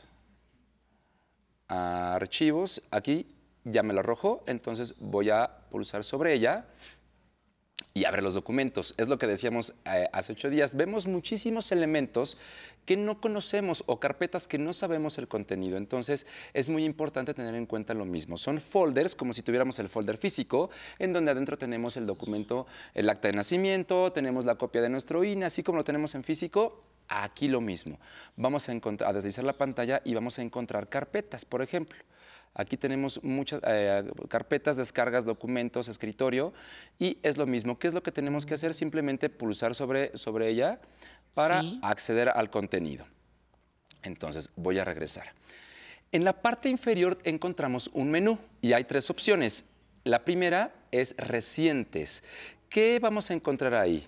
Bueno, los últimos eh, archivos que hemos abierto son los archivos más recientes. Entonces aquí encontramos todo eso. Recientes. Recientes. Ajá. Luego sigue compartidos. Aquí podemos crear álbumes o carpetas compartidas con otros usuarios para eh, tener elementos en común. Aquí en este caso no tenemos ninguno. Y por último, vamos a pulsar todos en la opción Explorar. Ahora, aquí vamos a encontrar todas las carpetas y los segmentos por en los que se divide esta aplicación. Hasta arriba dice iCloud Drive, es decir, estoy en este momento en la nube de iPhone. ¿Qué tengo que hacer? Bueno, vamos a pulsar sobre la flecha superior izquierda en donde dice Explorar y me va a llevar a esta página, que es como la página principal. Sí. Aquí dice ubicaciones. Muy bien, entonces me dice ubicaciones, iCloud Drive, que es la nube, iPhone, que aquí en iPhone voy a encontrar todos los elementos que tengo almacenados en la memoria interna de mi teléfono, no en la nube, en mi teléfono. Y posteriormente vemos opciones que dice Drive, Mega, OneDrive, que estas opciones eh, pueden variar en cada teléfono porque yo son los sistemas eh, de almacenamiento de nube que yo tengo pero puede ser que otras personas solamente tengan Drive o que no tengan ninguno. Entonces, las opciones principales son iCloud Drive y iPhone que van a aparecer. Después hay una opción que dice eliminados hace poco. Por suerte. Exacto. ¿Por qué? Porque si yo por accidente elimino un archivo, Que, ay, se me fue el dedo, Ay, ¿qué se hago? me fue. Aquí lo recupero. aquí lo recupero. Y yo aquí voy a entrar en eliminados hace poco. Yo aquí tengo 30 días, Patti, para poder recuperar estos archivos una vez eliminados. Si no los recupero, entonces se eliminan automáticamente Babalú. y definitivamente de mi, de mi teléfono. Muy bien. Entonces aquí vamos a encontrar esa parte. Y luego hay una parte que dice favoritos. Voy a pulsar sobre ella. Y se despliega la opción descargas. Aquí voy a encontrar todas las descargas que yo he hecho de inter- desde internet. Pulso aquí. Por ejemplo, si yo hago un trámite para obtener el, el acta de nacimiento, aquí la voy a encontrar descargada. Si yo hago o descargo otro documento de internet, aquí lo vamos a poder localizar. Entonces es muy importante empezar a identificar estas carpetas. Voy a regresar con la flechita superior izquierda. Y por último, voy a, a seleccionar etiquetas. ¿Eso, ¿Eso qué es? Ay, Pati, esta es una herramienta muy útil. ¿Por qué? Porque vamos a poder etiquetar a nuestros archivos. Entonces, por ejemplo, si yo le pongo a mi acta de nacimiento o a los papeles eh, personales, por ejemplo, Sí. de mi hijo, Sí, sí, sí. eh, la etiqueta verde, en automático yo vengo a esta página etiquetas, toco en el verde y voy a encontrar todos los documentos que yo he etiquetado aquí. Entonces, por ejemplo, aquí aparecen así, el documento con un puntito verde, con ese color de etiqueta. Y entonces le puedo asignar a, a los elementos un color distinto. A lo mejor de mi hija le pongo el rojo. Cosas de trabajo. Cosas de trabajo, ajá. un morado, cosas así. Pues te va a faltar el arco iris, querido. Así, ¿verdad? si, sigues, si sigues etiquetando, mejor ponte, ponte otros Exacto. Bueno, muy bien, muy bien, perdón. Entonces, estas opciones, Pati, estas etiquetas nos sirven justamente para localizar rápidamente los elementos que yo voy Claro, marcando. Es una excelente herramienta. Ahora, vamos a compartir un archivo por correo electrónico. Entonces, vamos a deslizar y yo decido de dónde hacerlo, ya sea de la nube, que es iCloud Drive, o de iPhone. En esta ocasión, digo, la voy a hacer desde la memoria interna del iPhone. Entonces selecciono iPhone y me abre todos los, todos los elementos. iCloud, eh, me voy a iCloud. Puede ser iCloud Drive, que es la nube, o iPhone. iPhone, ok. Sí, Ajá. es lo mismo, en realidad Sí, es lo mismo. Entonces ahora voy a eh, abrir el archivo que yo quiero compartir. Por ejemplo, voy a mandar este documento, este Word, el ¿Qué- primero. ¿Qué, documento es el que te...? Este, lo voy a elegir. Ay, mira, vamos, vamos a elegir otro porque me lo voy a abrir desde otra aplicación. Vamos a mandar No una Este. aplicación, un documento. exactamente Un texto, un acta de nacimiento. un acta de un nacimiento, poema. una foto, una incluso podemos foto. almacenar fotos aquí. Exacto. Ya que lo abrí para ti, voy a pulsar en el botón compartir que se encuentra en la parte inferior izquierda y me abre algunas opciones. ¿Qué quieres hacer con este documento, Alan? Bueno, aquí me abre opciones, subirlo, mandarlo por correo electrónico, por Gmail, por Telegram, por WhatsApp. ¿Qué quiero hacer? Voy a usar el correo predeterminado de iPhone, que es mail. Entonces voy a seleccionar esta opción y automáticamente ya lo carga en formato PDF. Aquí ya lo tenemos. Simplemente vamos a escribir el correo al que queremos compartirlo. Por ejemplo, eh, tecnología, aquí está. Ya, lo- ya apareció el correo, escribimos el, el correo, ponemos un asunto, vamos a ponerlo así, y aquí ya vemos el archivo. En el cuerpo del correo podemos escribir también algún mensaje si lo necesitamos, si no, simplemente lo enviamos. ¿Cómo lo compartimos? Pulsando sobre la flecha superior derecha. Y listo. De esta forma, Patti, vamos a poder compartir todos nuestros archivos que nosotros necesitemos.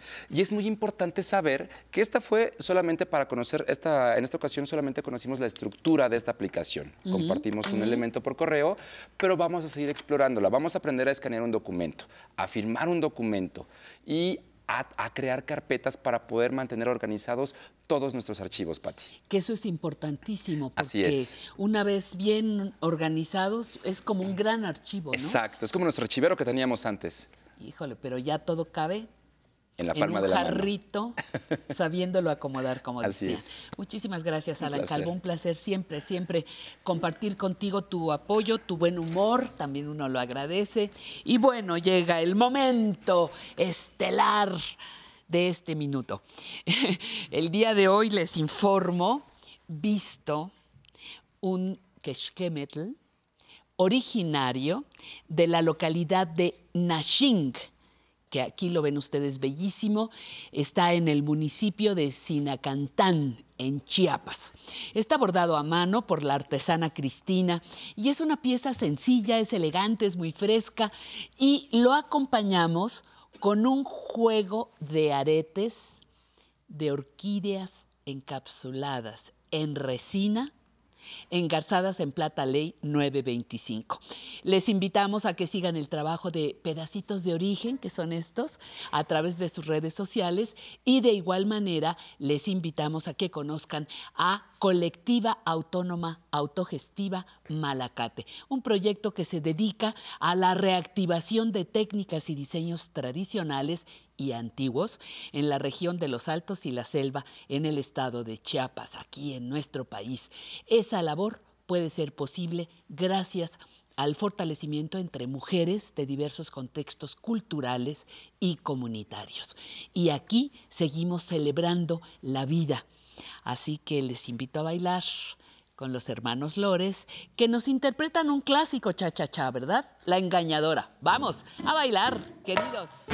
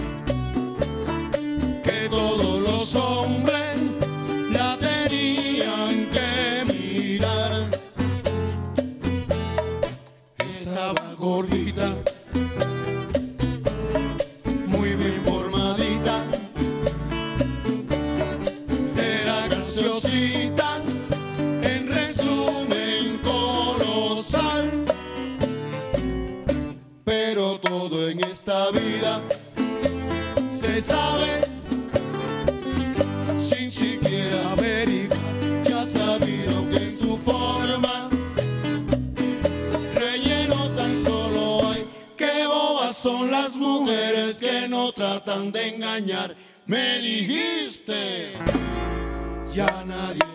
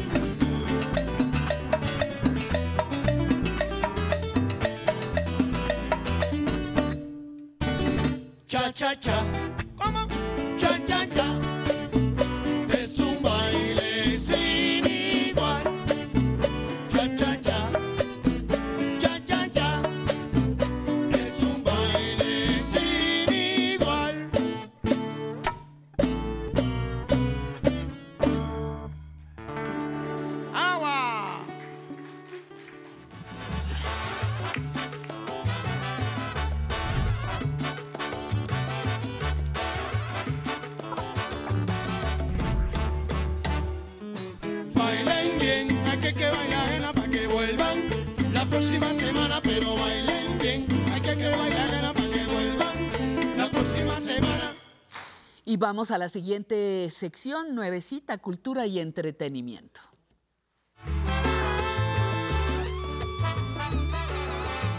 Comunicóloga Pamela Montes de Oca nos acompaña el día de hoy. Nos traes una sorpresita muy agradable.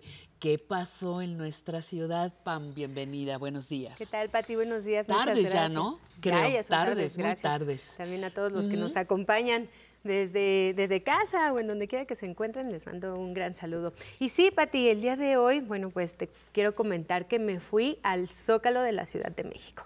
Fui a comprobar este proyecto que es Camina tu Zócalo, que fue iniciado en enero de este año, del Sí. 2024.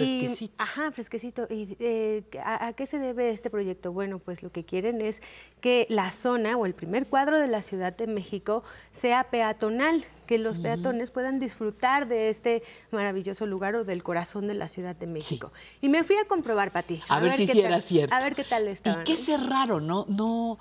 Bueno, Madero ya estaba cerrada Así desde es. hace mucho. Y de mm, varios 16 de septiembre también. Esas Ajá, dos calles ajá. ya eran totalmente peatonales. Peatonales. Ajá, pero bueno, era a veces muy complicado llegar a lo que es el zócalo de la ciudad, ya sea por cualquier calle. Pero ¿qué cerraron? Fue el primer cuadro. Nosotros entramos, fíjate, nosotros entramos por la calle atrás que está en, eh, detrás de la catedral, em, por Donceles. Y, nos ajá. metimos por lo que es el pasaje de la zona arqueológica. Y entonces ahí vimos el Templo Mayor. Entonces puedes pasar libremente y poder disfrutar de esta zona arqueológica. De ahí llegamos, te encuentras con el Museo de la Fotografía directito en Sí, República sí. de Guatemala y nos fuimos directo hacia lo que es el zócalo de la ciudad, o bueno, lo que es la Plaza de la Constitución.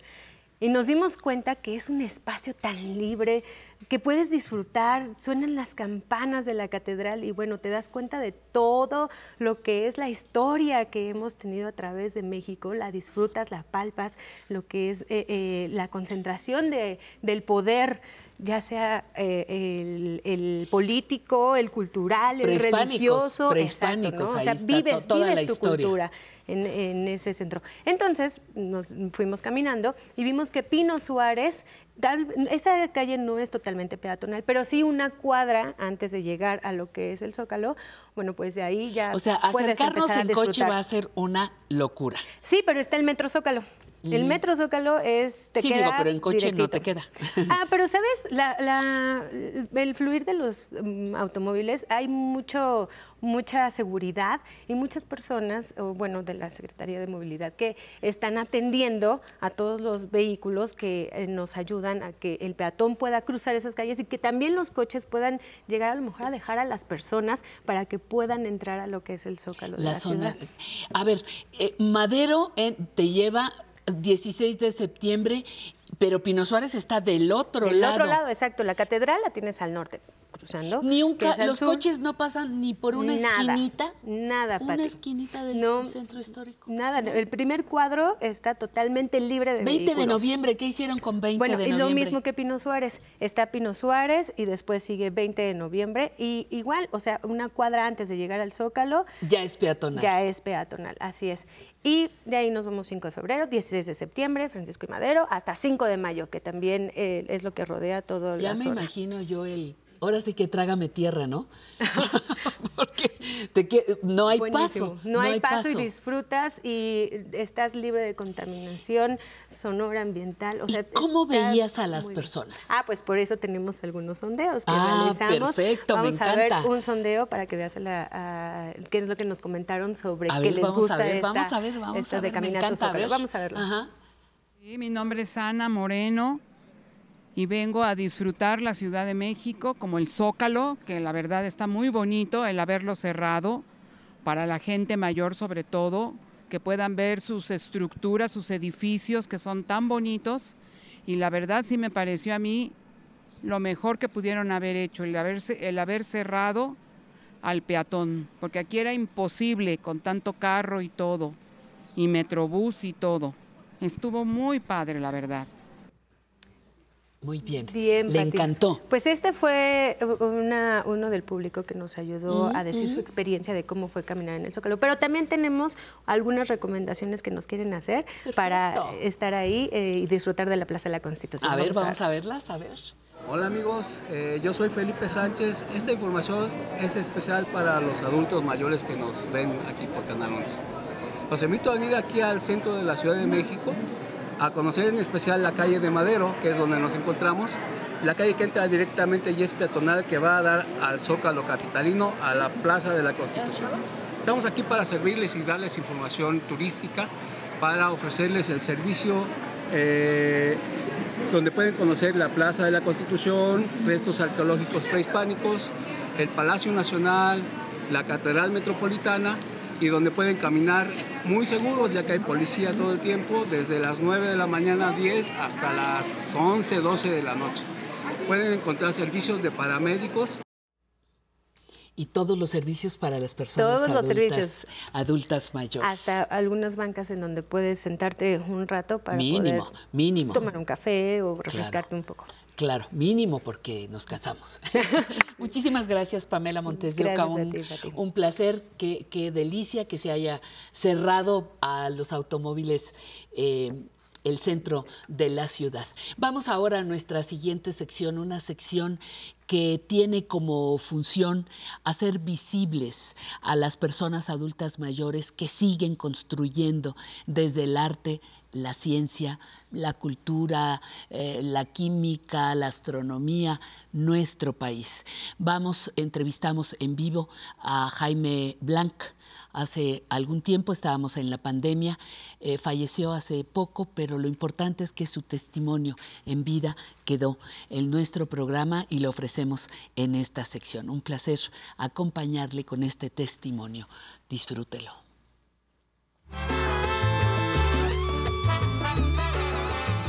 Me da muchísimo gusto poderles compartir la conversación del día de hoy. Será con un bailarín, coreógrafo, docente e investigador mexicano que tiene 50 años más o menos trabajando por y para la danza en nuestro país. Jaime Blanco, muchísimas gracias por estar aquí. Muchas gracias, es muy halagüeño que me digas eso. Y sigues bailando, por supuesto. No, bailando ya no puedo, porque ya... ¿Por qué? Tengo, ¿Por qué? Tengo dos operaciones, en, en- una en la columna y una en una prótesis en la cadera. Pero sigo haciendo coreografía y sigo dando clase y acabo de eh, em- empezar a trabajar en el Centro de Estudios Críticos de la UAC, de la Universidad Autónoma de Querétaro, para pues es un eh, trabajo de investigación entre teatro, danzas, cine, música. Entonces es un equipo que estamos eh, buscando qué maneras eh, se pueden entender la noción de lo contemporáneo. Esa es la, la dificultad.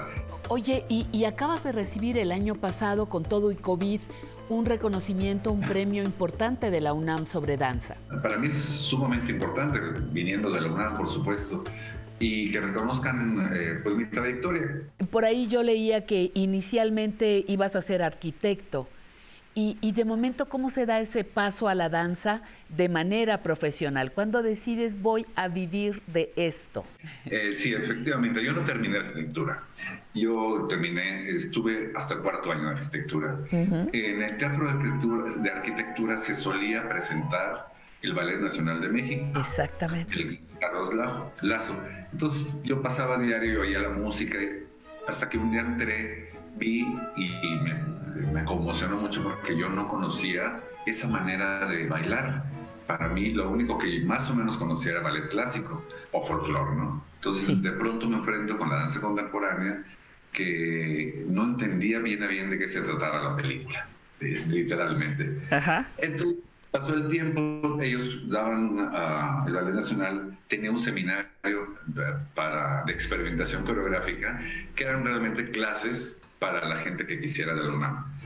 Y yo dije, no, yo no quiero ser bailarín, no me gustaba, me daba como miedo a ser bailarín. Pero he aquí que por X causas tuve que terminar tomando clases en Ballet Nacional, en la calle del 57, en la Ciudad de México. Y pues eso me cambió la vida totalmente.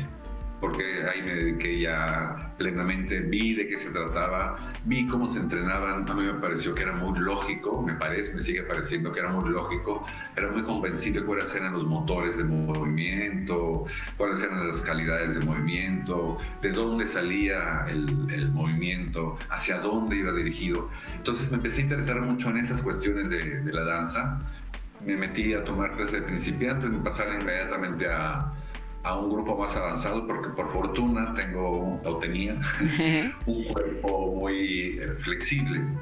Entonces, pues empecé a avanzar y les gusté en Ballet Nacional y ahí me quedé hasta que se cerró el Ballet Nacional.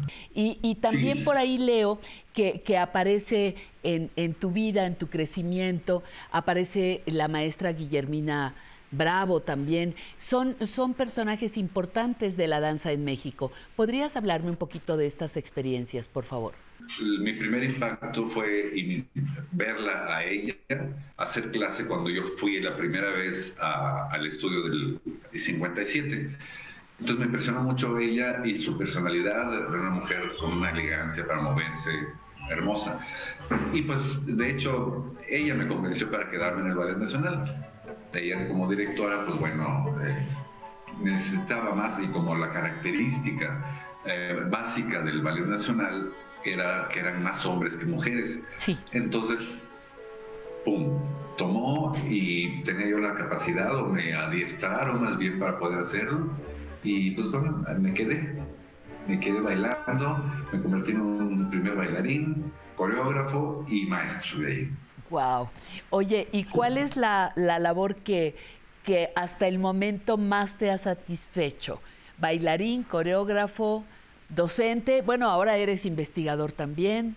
Eh, ah. ¿Dónde, dónde te, te, sientes ahora, en esta etapa de tu vida más cómodo?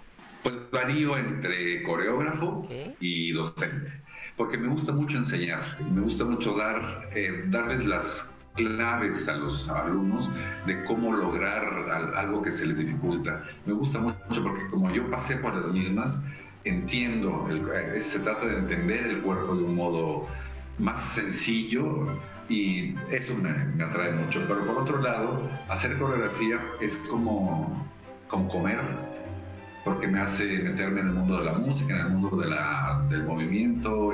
aunque yo no me pueda mover eh, realmente bien, eh, tengo todavía las sensaciones corporales de cómo se tienen que hacer las cosas. Eso me ayuda para decirle al bailarín, mira, es de este modo, de este modo, de este modo, y sobre todo cómo, cómo me enfrento al público o cómo me enfrento a, no sé, a la luz, porque eso es también algo que se tiene que aprender, cómo me enfrento a la luz del, del, foro, o cómo me enfrento al público que esté, si estoy bailando en una calle, ¿no? que es diferente si hago danza en la calle es diferente. Entonces todo eso lo tiene uno que, pensar y está uno, bueno, yo lo, pienso y estoy inmerso en ello. ¿En dónde, en qué otros escenarios recuerdas con, con gusto haber bailado? Por supuesto, por el corazón patrio, Bellas Artes, ¿no? El Palacio Bellas Artes. Era como la gran madre bailar en Bellas Artes. Era maravilloso para mí y bailé muchísimos años en Bellas Artes. Pero también el teatro de la danza, el ahora llamado Guillermina Bravo, el teatro de la danza fue como una parte muy importante en, mi formación eh, como bailarín. Eh, por ejemplo, en Praga, bailamos en el lugar donde se estrenó el Don Juan de Mozart. Entonces, bueno, es un honor sentir, ay, se estrenó el Don Juan. Y el foro es muy difícil porque es un, foro eh, con plano inclinado muy alto, como se usaban antes, y en vez de lino le ponen una especie de lona entonces, por supuesto, nosotros eh, que bailamos descalzos, todos quemados de los pies, en fin. Pero ese, ese tipo de teatros nos encontramos, teatros muy hermosos por fuera, pero con el foro no tan bien hecho. Bueno, recuerdo un horrible que nos tocó en Grecia, que eran como traves de madera en el piso con un poco de linol encima y, hasta las astillas salían. Era muy, muy gracioso. Eh, se reconocía al, bailarín mexicano, se identificaba la danza de, nuestro país o tenemos un papel todavía que hay que seguir construyendo? No, sí se, identificaba. Incluso muchas de las críticas que recibimos en Europa decían el México ancestral como shock vanguardista en Europa. Y Ajá. eso era lo que sucedía, porque las obras, bueno, la técnica que usábamos y las ideas de la maestra Bravo y todo son de mucho peso, ¿no? De- eh, pegados al piso, como las pirámides, así, ¡guau! fuertes. Y ellos están acostumbrados, o estaban en ese entonces acostumbrados al ballet clásico. Y el ballet clásico es todo lo opuesto, ¿no? Es lo largo, lo que, elevado, lo que trata de llegar al cielo. Entonces sí, de pronto se encontraron con estos prietos mexicanos que le echaban toda la furia del mundo. Eh, Gustamos mucho ahí, sí. Háblame un poquito de este vínculo de el bailarín, el coreógrafo y la música. Sí, mira, hay muchas opciones. Eh, eh, La primera, yo escojo una música o escoges una música y te llenas de ella. Es decir, analizas la música, eh, en qué compás está escrita, cuáles son las melodías, cuál es el ritmo de la melodía, eh, cuál es el fraseo de la, de la música, lo vas a usar como tal o vas a ir en contra de ello o si vas a ir a favor de... Tienes que saber muy precisamente cómo está construida esa música si es que vas a estar con la música. Pero si no vas a estar con la música y vas a ser como en contra, tienes que conocerla aún mejor. Cualquiera de las dos ah, ah, maneras, la música siempre ha sido como fundamental para, para la danza. ¿Cuál consideras que es tu aportación en estos 50 años de trabajo?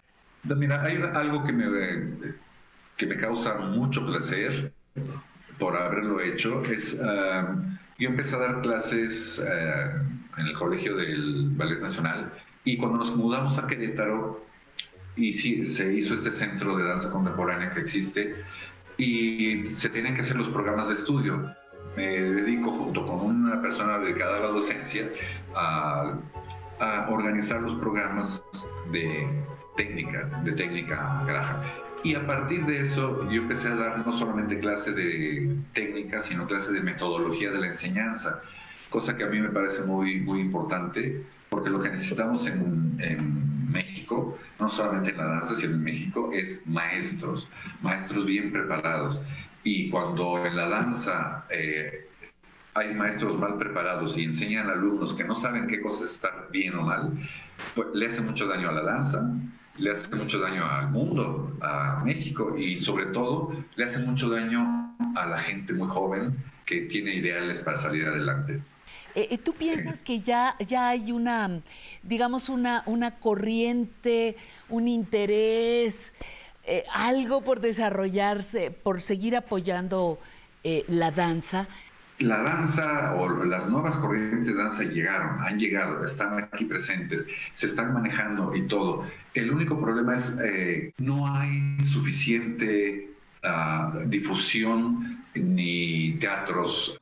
Eh, me encuentro con que sí, eh, hace falta más apertura a, a oír a, la- a- a los demás y ay, tener como una idea más clara de qué cosa es ser bailarín. ¿Qué te falta? ¿Qué, qué proyectos hay en puerta? Como estoy más centrado en el Centro de Estudios Críticos, eh, está ahí buscar como de dónde vienen más eh, la técnica que estoy trabajando, cómo se deriva en otras, ah, en otras técnicas, cómo finalmente es lo que estoy empezando a, a ver. ¿Tú piensas que se puede aprender a envejecer? Sí, claro que sí. Es muy difícil. Yo lo estoy pasando ahorita, pero tiene uno que estar como a punto de salir al foro, muy concentrado en todo lo que tiene que hacer. Ah, hay un ánimo interior que se tiene que mantener vivo.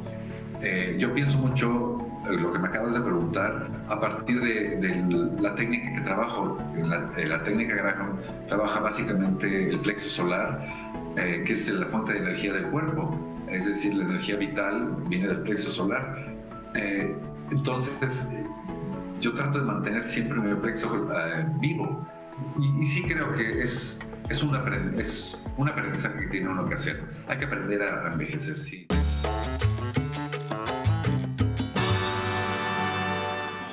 Que para que vuelvan la próxima semana, pero bailen bien, que para que vuelvan la próxima semana. quiero sentirme bien. Ya lo sabe usted, es una sección, es una sección que tenemos, ya está preparada la esquinita donde vamos a platicar con Julieta Ponce, nutricionista, sobre la importancia de comer sardina de colores, de sabores, con, sin, con aceite, sin aceite, con jitomate, cru. Ya verá usted todas las propuestas que preparó Julieta para el público de Aprender a Envejecer. Estaremos entre letras e historias junto a los autores Sonia Yáñez y Memo Bautista. Son los autores de un libro que se llama Una crónica sonora del centro histórico. Como hoy fue el día de la radio, bueno, las crónicas sonoras nos caen de maravilla. Y en Recuerdos Vivos, Emilio Cárdenas tiene para nosotros un fragmento de la entrevista con Miguel Álvarez Acosta, poeta, dramaturgo, promotor cultural.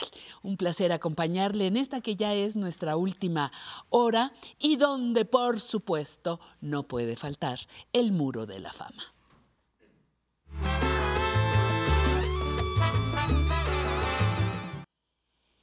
Y fíjese, en esta sección siempre nos gusta presentarles el trabajo de personas vivas y activas de otras partes del mundo, de las que siempre hay algo que aprender.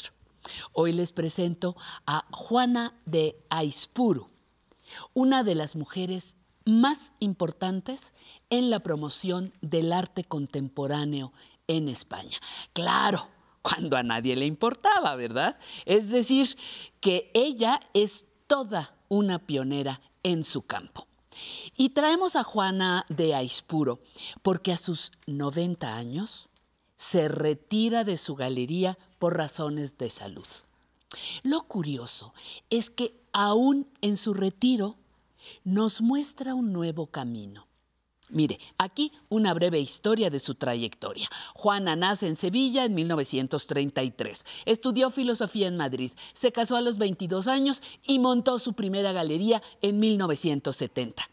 Nació entonces un espacio ideal para los artistas de vanguardia, jóvenes con nuevas propuestas, con nombres perfectamente desconocidos en el ambiente de los creadores, pero que encontraron un sitio y mejor aún, a una promotora que admitía sus propuestas. Fue mecenas de muchos artistas, pues creó una beca que les brindó apoyo sustancial muy importante para el desarrollo de su arte. Muy pronto su nombre y su galería se asociaron a lo mejor del arte contemporáneo en España. Fue fundadora, fíjese usted, de la Feria de Arte Contemporáneo en Madrid, que se realiza desde 1982.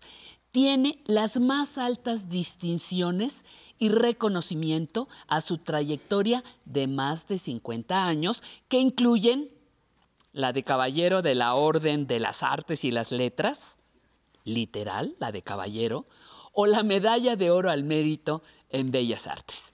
El anuncio de su retiro llamó la atención de muchos medios y para la revista Vanity Fair declaró, por aquellos años la sociedad no te dejaba realizarte, todo era pecado, todo estaba mal. Me he hecho a mí misma gracias a la galería. La galería no es un sitio donde, a donde yo vengo a trabajar, es mucho más. Es un proyecto vital. Y entonces nos preguntamos, ahora que su salud le exige detenerse, ¿qué pasará? Y ella misma nos da la respuesta.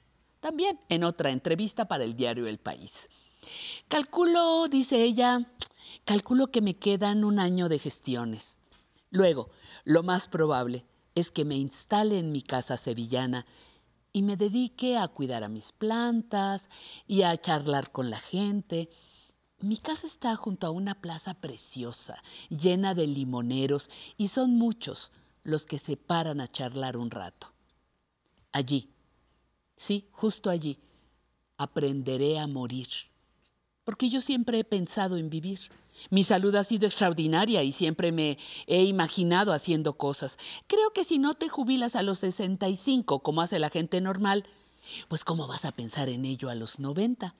Yo hubiera querido seguir.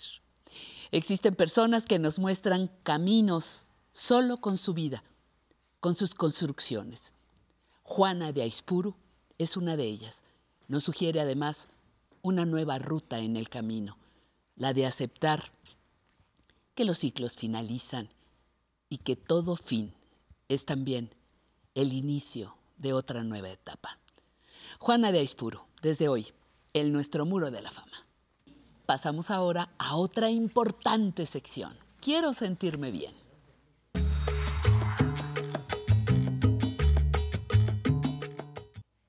Y si como bien, ¿verdad? Voy a sentirme mejor, mi sistema inmunológico va a estar muy bien y voy a tener energía y mi cerebro va a estar contento. Queridísima Julieta Ponce, bienvenida. Nutricionista profesional y pues asesora en este tema de la buena, de la buena alimentación. ¿Qué nos traes el día de hoy? Pues otro de nuestros. Empiezo a identificar. otro de nuestros alimentos Ajá. estratégicos. Estrella. Estrella de los 10 principales que estamos sugiriendo para personas mayores que quieren mejorar su salud y este es uno de nuestros eh, alimentos estrella, como bien Sí. dices. Pati, no solamente porque México es protagónico en esta captura que es la producción de sardina, nos Sí. referimos a esto. Y pocas veces hablamos de sardina. Y, ¿no? y como que le hacemos el fuchi. Le haces el fuchi y además creemos como que, por ejemplo, si yo te digo anchoveta, macarela, japonesa, Ay, bueno, piña, guachinango. sí, los- pero ah, bueno, son sí. especies de, de sardinas, de sardinas, crinuda, crinuda azul. La sardina es un pescado azul. Esto quiere decir que tiene grasa. Azul.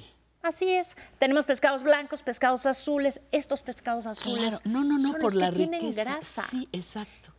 Suelen nadar lejos, lejos de la, de la costa y, y probablemente eh, eh, en profundidades y por eso generan más grasa en su cuerpo. Se parece un poco a lo que pasa con el salmón, con el atún, con la macarela y estos, la trucha, que también son pescados azules. Ahora, ¿qué característica tiene? Tiene más grasa.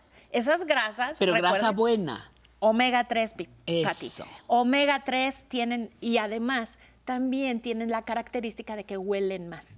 Los pescados azules tienen más olor característico y a veces por eso también le hacen el fuchi. ¿A poco Más no? olor a pescado, pero el olor del pescado sano es uno y el olor del pescado que está Sí. no Eh, funcionando es otro. Eso es buena pregunta, porque cuando estamos eligiendo un pescado tiene que oler a mar. No te- es característico, no tiene que oler feo. ojito brillante, Ojito brillante, pielecita que eh, no se suma. Exacto, que esté eh, tersa pero firme, sin líquido alrededor y que no se le zafen las eh, aletas con facilidad.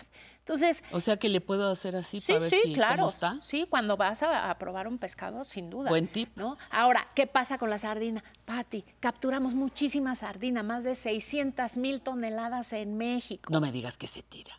No, no se tira, Ah. pero ojo, eh, aunque México es uno de los principales países, no tenemos dónde guardarla. Por eso casi siempre, querida gente, la vamos a encontrar enlatada.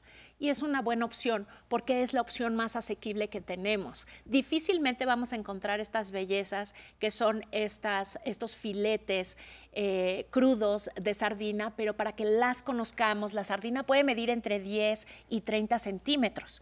El Golfo californiano que tenemos al norte, principalmente Baja California, Sonora, que es la que más Sí, sí. captura, es donde tenemos más riqueza. En, en lo que se conoce como el Golfo de Cortés. Exactamente. Hasta arriba. Hasta arriba. Toda esa parte nos hace muy ricos como país en sardina. Pero ¿qué pasa? Más del 80% de esa sardina se va a alimentación de animales. Uy, no. Sí, no lo estamos consumiendo, querida gente. Entonces, hoy vamos a hacerle una ovación. Promoción. a la ¡Eh, sardina. ¡Viva la Sí. sardina! Oye, vamos a hacer. Dime, dime. No, no, no, pero te iba a decir, pero lo- mi, pregunta que yo no dejo que nunca nos falte.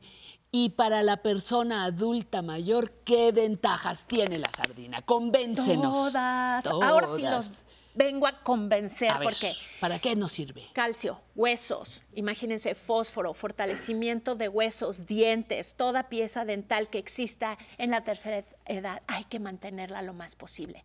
Prevención anemia. Tenemos personas mayores sí, sí. que están comiendo poco que ¿Y están mal? sin movilidad. Poco y mal, sin movilidad, A sí. veces personas que no tienen a- a algún apoyo, a alguna red familiar y que con cualquier tratamiento médico, ya sabes cómo son estos tratamientos médicos, demasiada medicina y movilidad y se nos vienen abajo. Preocupaciones frecuentes tenemos de pacientes que me dicen, mi papá, mi mamá, mi abuela está bajando de peso, estoy preocupado, sardinas. Las sardinas van a ser un alimento suave, no necesitan eh, preocuparse por las espinas. Además, en el mismo paquete nos trae la promoción de calcio, fósforo, hierro, sorprendentemente cantidades de hierro, tiene selenio, tiene zinc, tiene yodo, nos ayuda a funciones mentales, a prevenir y aliviar anemias. Omega 3 para el corazón, para bajar el colesterol LDL, que a veces hasta una medicina nos puede salvar. ¿A qué me refiero? Hay personas que están tomando atorvastatina, personas mayores, que luchan con el colesterol. Si empezamos a meter sardina varias veces a la semana, hasta su cardiólogo les puede retirar. Disminuir o disminuir. O disminuir. O disminuir. O ahí. espaciar la Ajá, atorvastatina. ajá, exacto. Y eso se puede lograr hasta en ocho semanas. Pero ¿qué necesitamos? Tenerlas en casa. Me encantó que cuando vieron la, la aquí la, la mesita, ahora sí que la, la mesita puesta, vino nuestro floor manager y dijo, picadita con este a la mexicana, ¿no? Y dijimos tostaditas y ya estábamos viendo si te desaparecíamos alguna. Oigan. Pero pues por respeto Por a la... el bien de nuestros corazones que desaparezcan las sardinas, no pasa nada. exacto. Sí podemos decir. Oye, y cuando viene, por ejemplo, hay unas con jitomate, o bueno, Sí, con tomate, tomate. que le ponen, pero hay otras con aceite de oliva. Hay otras que vienen preparadas con. ¿Cuáles son mejores? Mm. Hay preferencia pa- porque nosotras, las personas mayores, elijamos cierta, eh, las que vienen enlatadas, cierta preparación. Bueno, eh, vamos a tener ahora más variedades. Va- como bien dices, tenemos las normalitas que vienen en aceite. Si no quieren aceite, pueden enjuagarlas y retirarle la mayor cantidad de aceite. Ojo, si ven una diferencia de precio importante entre una lata y otra, puede ser que sea por el aceite de oliva. Exacto. Entonces hay sardinas en aceite de oliva que son más caras, hay aceites de soya, hay aceites, ot- otros aceites como el de girasol, y, eh, pero yo les recomiendo que no le tengan miedo a la grasa, porque esa grasa en particular, ya la que trae la sardina con ese aceite, es buena y les va a quedar una ensalada deliciosa, jugosa. Ahora, hay otras presentaciones que allá vienen con chipotle, por ejemplo, otras que vienen como la tradicional en tomate. ¿Tú le dejas, Pati? ¿Le dejas el caldito de la lata a tu ensalada? No, tú se lo retiras. Incluso la del aceite de olivo se lo... Se lo quitas. Pero pues eso es por gusto personal, pero habrá quien se lo... Se lo puedes dejar. cucharé, ¿no? Lo, hasta los, lo disfrute. Se lo puedes dejar, te va a dar muchas más calorías. Si va a ser tu única comida, si tienes a, a tu mamá, a tu papá, que va a ser una única comida porque no, no, No. está acostumbrado a grandes Ujú. cantidades, yo prefiero que se lo dejen. Ahora, trae su propio esqueleto, entonces ahí viene ya incluido el calcio y no les va a costar trabajo. Y yo te decía que hay unas que vienen tan suavecitas que te puedes comer el huesito. Sin duda. Hay otras más duras, Sí. Depende del tamaño. Las más pequeñas, que son más gourmet, ni, ni vas a sentir el huesito. Entonces, esa es una buena opción. Y de las otras versiones que me eh, preguntabas de las cajas, si bien en caja la sardina es más gourmet, es una especie un poquito más cara, pero seguramente viene más con ingredientes cuidados. Y tenemos otras, ya hay aceites picantes, hay en escabeche, que son las más famosas, y también ya tenemos opciones en vidrio. Estas que son... Son en- todavía mejor. son todavía mejor, sin duda. Ah, una precaución nada más para personas que sufren con el ácido úrico, Pati. Ácido úrico alto, preferible no utilizar sardinas como primera opción de pescado. Ácido úrico contraindicado, para sardinas. Así es, porque promueve más ácido úrico. Oye, ¿y esas que están crudas, cómo nos las comemos? Esas se las recomendamos eh, asadas, pueden ser fritas. Si no tienen problemas con las grasas, le pueden meter un poco de queso panela y empanizarlas. Saben muy buenas. Pero si no queremos empanizados, les podemos meter un palillo para asarlas tipo brocheta o las podemos hacer horneadas. Entonces la meten a marinar con jugo de naranja y es una cosa deliciosa. Y no se las pierdan también con curry. Mezclen mayon, eh, mostaza, perdón, mostaza con curry en una ensalada con papas y mi favorita, mezclada con frijoles negros machacados.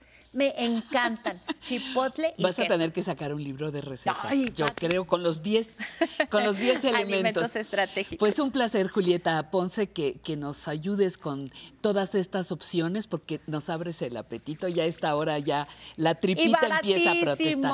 Y eso es muy importante. Baratísimo. Barata, buena, bonita, Bonita y barata. Las tres características, la sardina que no debe faltar nunca en la dieta de las personas adultas mayores. Gracias, Julieta, un placer. Nos reencontramos pronto, usted y yo, es decir, en segundos, porque vamos a la siguiente sección. Bailen bien, aquí que baila gana para que vuelvan la próxima semana, pero bailen bien, aquí que baila gana para que vuelvan la próxima semana. Bailen bien, aquí que baila gana para que vuelvan la próxima semana, pero bailen bien, aquí que baila gana para que vuelvan la próxima semana. Muchísimas gracias por seguir con nosotros. Ya vamos arrancando la última hora de nuestro programa. Quiero eh, felicitar, por favor, se nos había olvidado, felicitaciones a Leopoldo Arismendi. Y me van a decir, ¿y quién es Leopoldo Arismendi? Pues nada más que nuestro compañero responsable de sonido. Micrófonos de los cantantes, micrófonos de los instrumentos, los que traemos nosotros, los invitados, en fin, nuestro queridísimo Polo Arismendi, que además anda endulzándonos la vida. El teléfono para que usted nos llame 55 51 66 4000, correo electrónico, quiere venir a bailar, llámenos, escríbanos, déjenos su teléfono, puede escribirnos también a público arroba aprenderenvejecer.tv y baje la aplicación 11 más, nos va a ver todo el tiempo, puede ver las repeticiones de cada una de nuestras secciones. Ahora le, le agradezco a Teresa Alvarado de Ciudad de México, dice que quiere que felicitemos a su papá, don Arturo Alvarado, que anda cumpliendo 79 años. Bueno, un aplauso para don Arturo Alvarado. Estela Aguilar dice que cumplió 82 años y que quiere que la felicitemos con muchísimo gusto. Eh, va a cumplir en unos días, el 16 de febrero, 82 años. Hoy celebran mucho a los centenarios, pero yo digo, y los ochentarios y los noventarios también hay que tomarlos en cuenta, ¿no? Em, eh, pregunta para, para, Nancy, para Nancy Rivero, muchísimas gracias. Gloria Vázquez, recibimos tu, tu llamado. Tú escuchabas nuestro El Derecho de Nacer, era una telenovela que ella encontraba, que ella escuchaba, qué gusto. Yolanda Dávila dice quieren venir a bailar, pues nada más nos escriben, nos dejan su número, aquí está ya, lo dejaste listo. Y Andrea, Andrea Cruz, te va a llamar. Entre letras, historias, nuestra siguiente sección.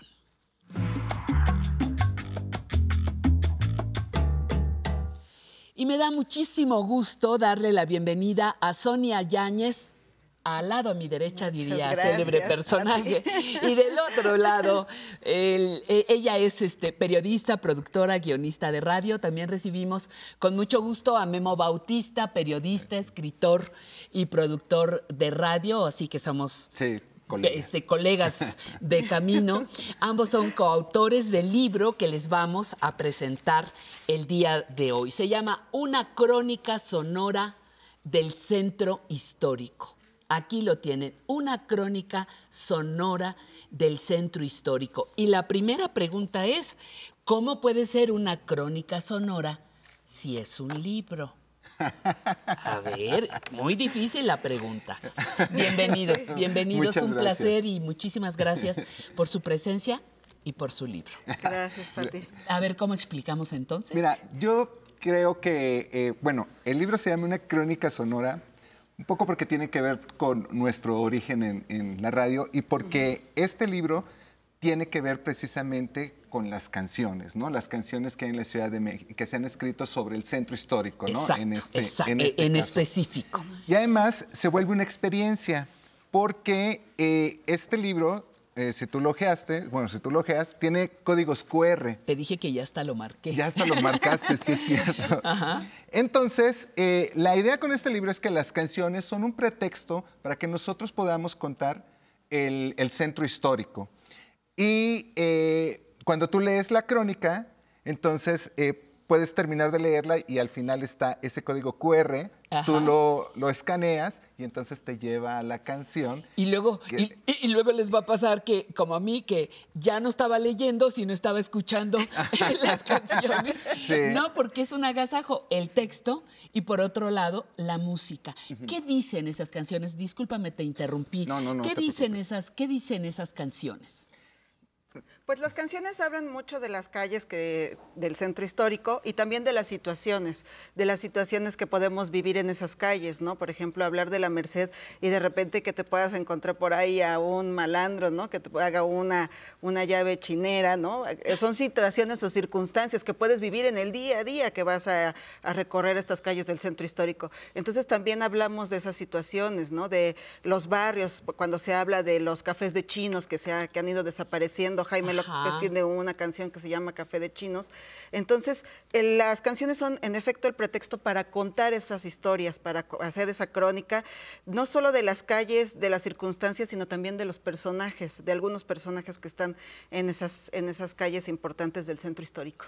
Memo, ¿y quiénes son esos intérpretes? Porque uno, de momento yo ahí oía un, digo, a lo mejor no son, eh, no, no es mi barrio, pero la cumbia de Tepito. A ver, ¿cuál es la cumbia de Tepito? ¿No?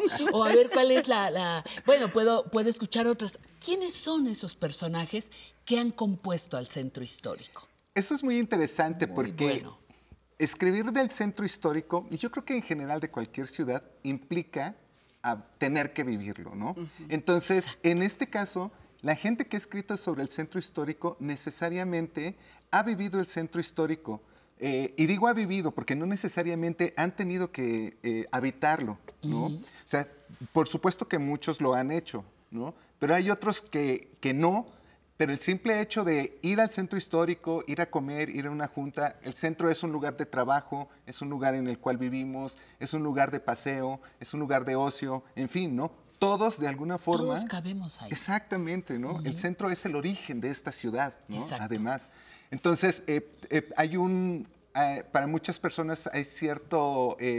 sentimiento de amor-odio con el centro también, ajá. como con toda la ciudad, ¿no? Como con toda la ciudad, exacto. No sé ahora los automovilistas qué dirán ahora que nos decían que cerraron el Zócalo. Yo digo, bueno, ahora sí que Eso es trágueme una- tierra, que se abriera, ¡boom! y desapareciéramos con todo y, con todo y carro. Me gustó, me gustó mucho la idea de, de- de esta, eh, eh, de esta crónica sonora, porque cuando tú vas caminando en el centro, hay música por todos lados. Desde los músicos improvisados, el saxofonista, El el, cilindrero, ajá, el organillero, este, el local que tiene a mil, la cumbia X. No podemos, las fiestas que se Sí. arman a los alrededores, no puedes separar a la música del centro histórico en ningún momento. No. En ningún momento. ¿Cómo, ¿Cómo viven ustedes? ¿Cómo vivieron esto, Sonia? Pues nosotros lo que quisimos también era un poco retratar eso en los textos. O sea, que el centro histórico no solo es algo que se pueda admirar, ¿no? Sino que en efecto puedes escuchar a través de las canciones. Y en el texto hablábamos también que incluso se puede hasta respirar, ¿no? Hasta percibir con el Ajá, olfato. ujú. Eh, hablábamos un poco del metro. En el metro, cuando tú vas en algunas estaciones, ya puedes identificar cuál es la estación que sigue. En el metro de la Merced, desde la estación del metro Ya Candelaria, huele a ya huele a cebolla, ya huele la, Ya el huele olor a a cebolla es, ajá. penetrante. Ajá. Entonces sí dice uno, ya voy a llegar a la estación. ¿Por qué? Porque el centro histórico te da esa posibilidad, ¿no? De tener esos olores que son tan penetrantes, ¿no? Las- la- en la tarde cuando llueve en el Zócalo y tú sales del metro, el olor es, es, un- es una mezcla de olores como incluso hasta desagradables al olfato, No, ¿no? sí, hay unos horribles, Sí, entonces, horribles. pero es, es- es lo que también teníamos que ciudad, retratar. exacto. Exacto. Eso es lo que teníamos que retratar en el libro, en las, en las historias, en estas crónicas. Entonces creo que eso era lo, lo interesante y partimos de, insisto, de las canciones, en efecto, de muchos géneros, porque hay Sí, rock, de todo, hay rock, cumbia, ajá, hay ajá. este, hay un Género poco urbano, de, reggaetón. ajá, Sí, el también, reggaetón. O sea, también, tratamos ajá. de abarcar muchísimos géneros porque la idea era que las canciones hablaran en específico de una calle, de una situación, de una circunstancia en el centro histórico y de ahí partimos. Entonces creo que eso es, es lo- lo, eh, algo muy importante porque contamos no solo la parte histórica de esa calle, Ajá. sino qué es lo que encontramos ahora, ¿no? ¿Y cuál es su historia? la de ustedes con el centro histórico. A ver, ahora nos confiesan, nos confiesan todo. Ajá. No, bueno, Sonia y yo somos pareja. ¿no? Sí, sí. Entonces, eh, y hemos vivido en dos ocasiones en el centro histórico. Eh, la génesis de este libro tiene que ver en realidad con un programa que hicimos hace como 10 años, yo Hace creo, 10 ¿no? En Código Ciudad de México, en la estación Ajá, de radio la, de la Secretaría de Cultura, y eh, que se llamaba Crónicas de Asfalto, en donde contábamos la ciudad a través de las canciones. Entonces, en vez de presentar solamente eh, la canción en la cabina, nos íbamos a vivir la situación que decía, que narraba la Que decía canción. la canción. Entonces grabábamos Wow. sonidos en vivo y platicábamos con la gente y demás, luego ya hacíamos la edición, ¿no? Entonces, eh, es una investigación esta que tiene más o menos 10 años, ¿no? Sí, aproximadamente. Y, y dijiste, aquí hay una parte donde dices cuántas canciones, Exactamente. cuántas... Son 70 canciones las que nosotros registramos. Eh, tuvimos que delimitar, hace rato platicábamos de Ujú. eso, porque, eh, bueno, ya sabes, cuando hay que eh, presentar, entregar Sí, hay que recortar, hay trabajos, que recortar, exa- exactamente, hay deadline. Entonces era así, bueno, eh, no podemos abarcar tanto tiempo porque no nos va a dar tiempo de, de- de escribirlo, Tener ¿no? todo. Entonces decidimos que eh, se metían canciones a partir de 1980. Y tampoco es casualidad, ¿no? Que hayamos e- elegido ese... Ese año. Pero es que no es No, está bien, casualidad está bien. que hayamos elegido ese año. En 1980 fue cuando el centro histórico fue declarado como tal, Centro como centro histórico. histórico. Eso ¿no? está bien. Entonces es un buen punto de partida para empezar a, a narrarlo. Y fíjate, ahorita que nos dices esto de que jóvenes, un, un amigo en alguna ocasión nos dijo, oigan, es que ustedes en este libro compilaron las canciones de nuestra generación, ¿no? De la gente que... Claro, que- pero es perfectamente válido. Claro, claro. Sí, gente que nacimos a finales de los 70, a principios de los 80, y, pero nosotros no nos dimos cuenta de eso. No, Vivir en el centro histórico también nos dio mucho, mucha herramienta, ¿no? Como bien dice Sony, eh, pudimos oler el centro histórico, tocarlo, vivirlo, conocer personajes y, y- y y caminar, en, las, en las calles a diferentes horas de la- de- del día, ¿no? O sea, desde las 5 de la mañana por San Ildefonso, ¿no?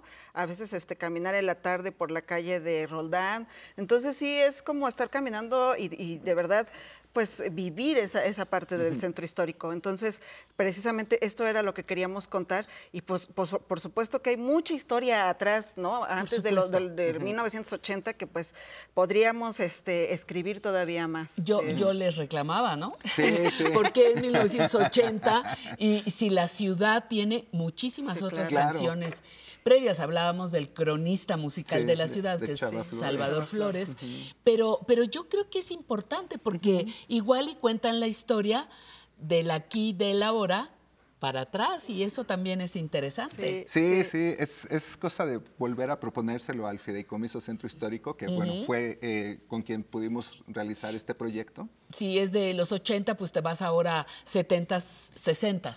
No, incluso creo que la canción más eh, antigua, sí, del, del centro histórico, creo que es de 1924, algo así, Más ¿no? La tenemos. Hay que bucear, hay que bucear sí, en la sí. historia y Sí, te vas a encontrar No. hasta con Teponashti. Sí, no, Seguro. sí, bien. sí, sí, seguro. Muy bien, pues yo les agradezco muchísimo. Nos traen de regalo tres libros para las personas que nos puedan, ahí van a decir, que nos puedan repetir el nombre del libro. Pero no nos lo van a decir ahorita, se lo van a decir a ellos en unos minutos Ay. más.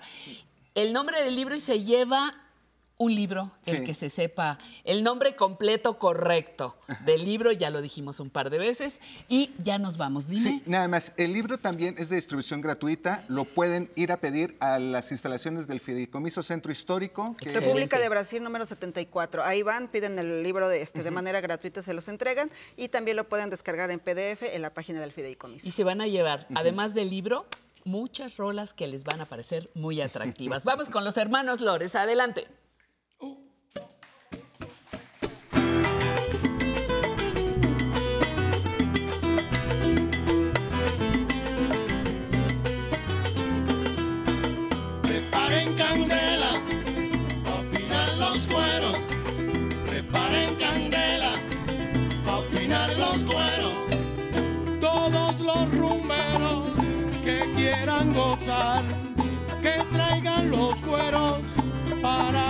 Guarachara y candela.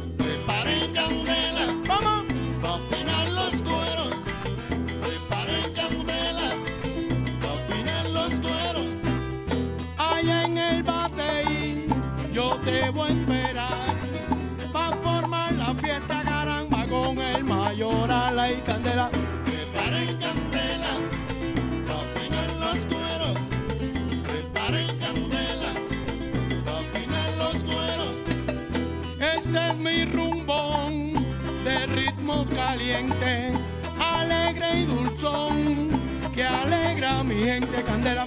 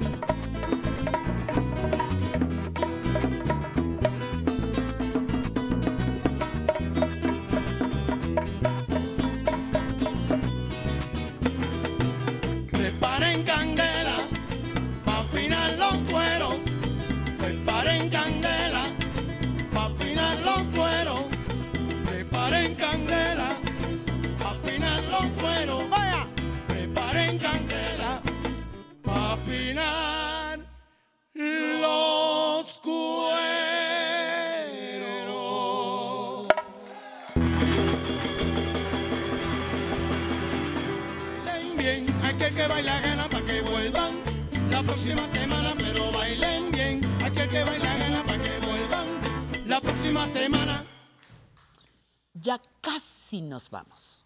Pero en ese casi entran los recuerdos vivos con Emilio.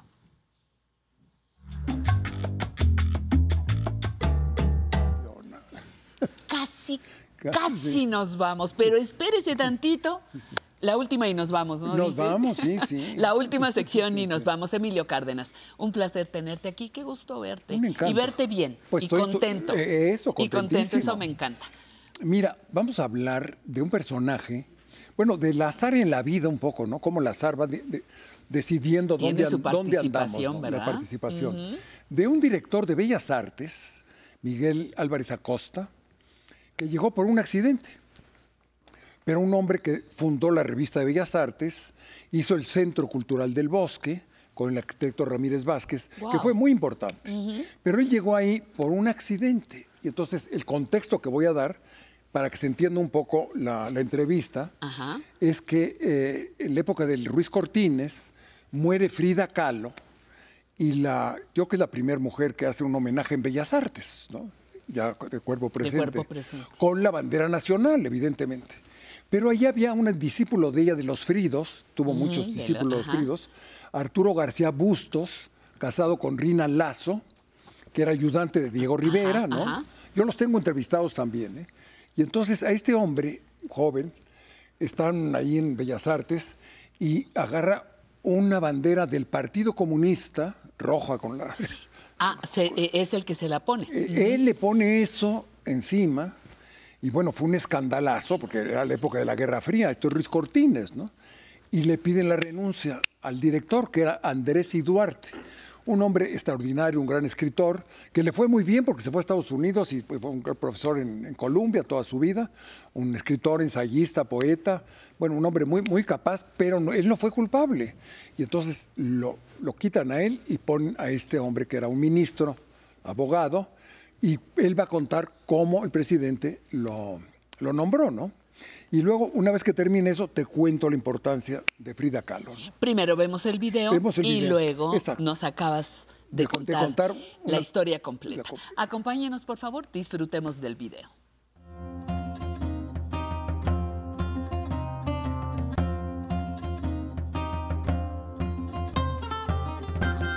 Ceniceros eh, hace la exploración conmigo y dice, eh, en opinión del señor presidente Luis Cortines, eh, ¿le agradaría a usted ser... No, dije yo, no. Eh, es, sería un cargo demasiado... En ese tiempo yo era magistrado del Tribunal Fiscal. Rodríguez Cano, Enrique Rodríguez Cano, que se llama, le digo Enrique Rodríguez Cano. Secretario Él, de él me habló, él me habló por teléfono. Dice, el licenciado, eh, licenciado, el señor presidente quisiera hablar con usted. Dice, pues, eh, dígale usted que cualquiera de estos días eh, diga que solamente me diga cuándo, no, dice, él quiere que se venga ahora mismo. Y cuando le dije, pues mire usted, la cosa es fácil porque yo estoy aquí en la misma calle de Palma, nada más estoy enfrente del, del, del Montepío, donde yo encontré la mayor parte de mis violines, que después de eso hablaremos más tarde, y ahora incluso vamos a ver el, el violín de Luigi. Ahora, Y se fue a ver al presidente. me fui a ver al presidente A y nada más, Nacional. pero nada más hice el ángulo de el Monte de Piedad, luego venía a la calle de 5 de Mayo, y de allí nada más eh, me fui en diagonal. Atravesó el Zócalo. Al Zócalo, me fui hasta allá y me anuncié con don, eh, eh, don Enrique Rodríguez Jano y me dijo, lo está esperando. Entonces me dijo, váyase por el Salón Verde. El Salón Verde es donde hay grandes audiencias y donde esperan muchas personas. Y hay un oficial que es el que habla. En esos momentos, las personas que estaban ahí, eh, estaba Ceniceros y se adelantó don Adolfo Luis Cortines y, y me dijo, eh, deme un abrazo, licenciado, pero qué difícil es eh, eh, que tome usted una decisión. Dice, señor, la verdad, si he de ser franco, yo tenía otra, otra idea. Eh, pero, no sé, por otra parte tengo la impresión de que la Dirección de Bellas Artes, yo vengo de un lugar donde estoy resolviendo impuestos. Y luego ahora tengo que ir a un lugar donde voy a, a resolver problemas, problemas de la danza, de la plástica, de la música, todo eso forma un complejo demasiado duro. De maneras que, pero si usted cree que efectivamente podría hacerlo, dice, bueno, mire usted, ¿cuántos candidatos cree usted que me fueron presentados eh, para que escogiera? Señor, no tengo la menor idea. Eh, se va a oír de espaldas. Eran 1024 los candidatos. Aspirantes todos, a director todos de Bellas Artes. directores de Bellas Artes, todos. En primer lugar, hasta, hasta los taquígrafos, a todo el mundo le tiraba.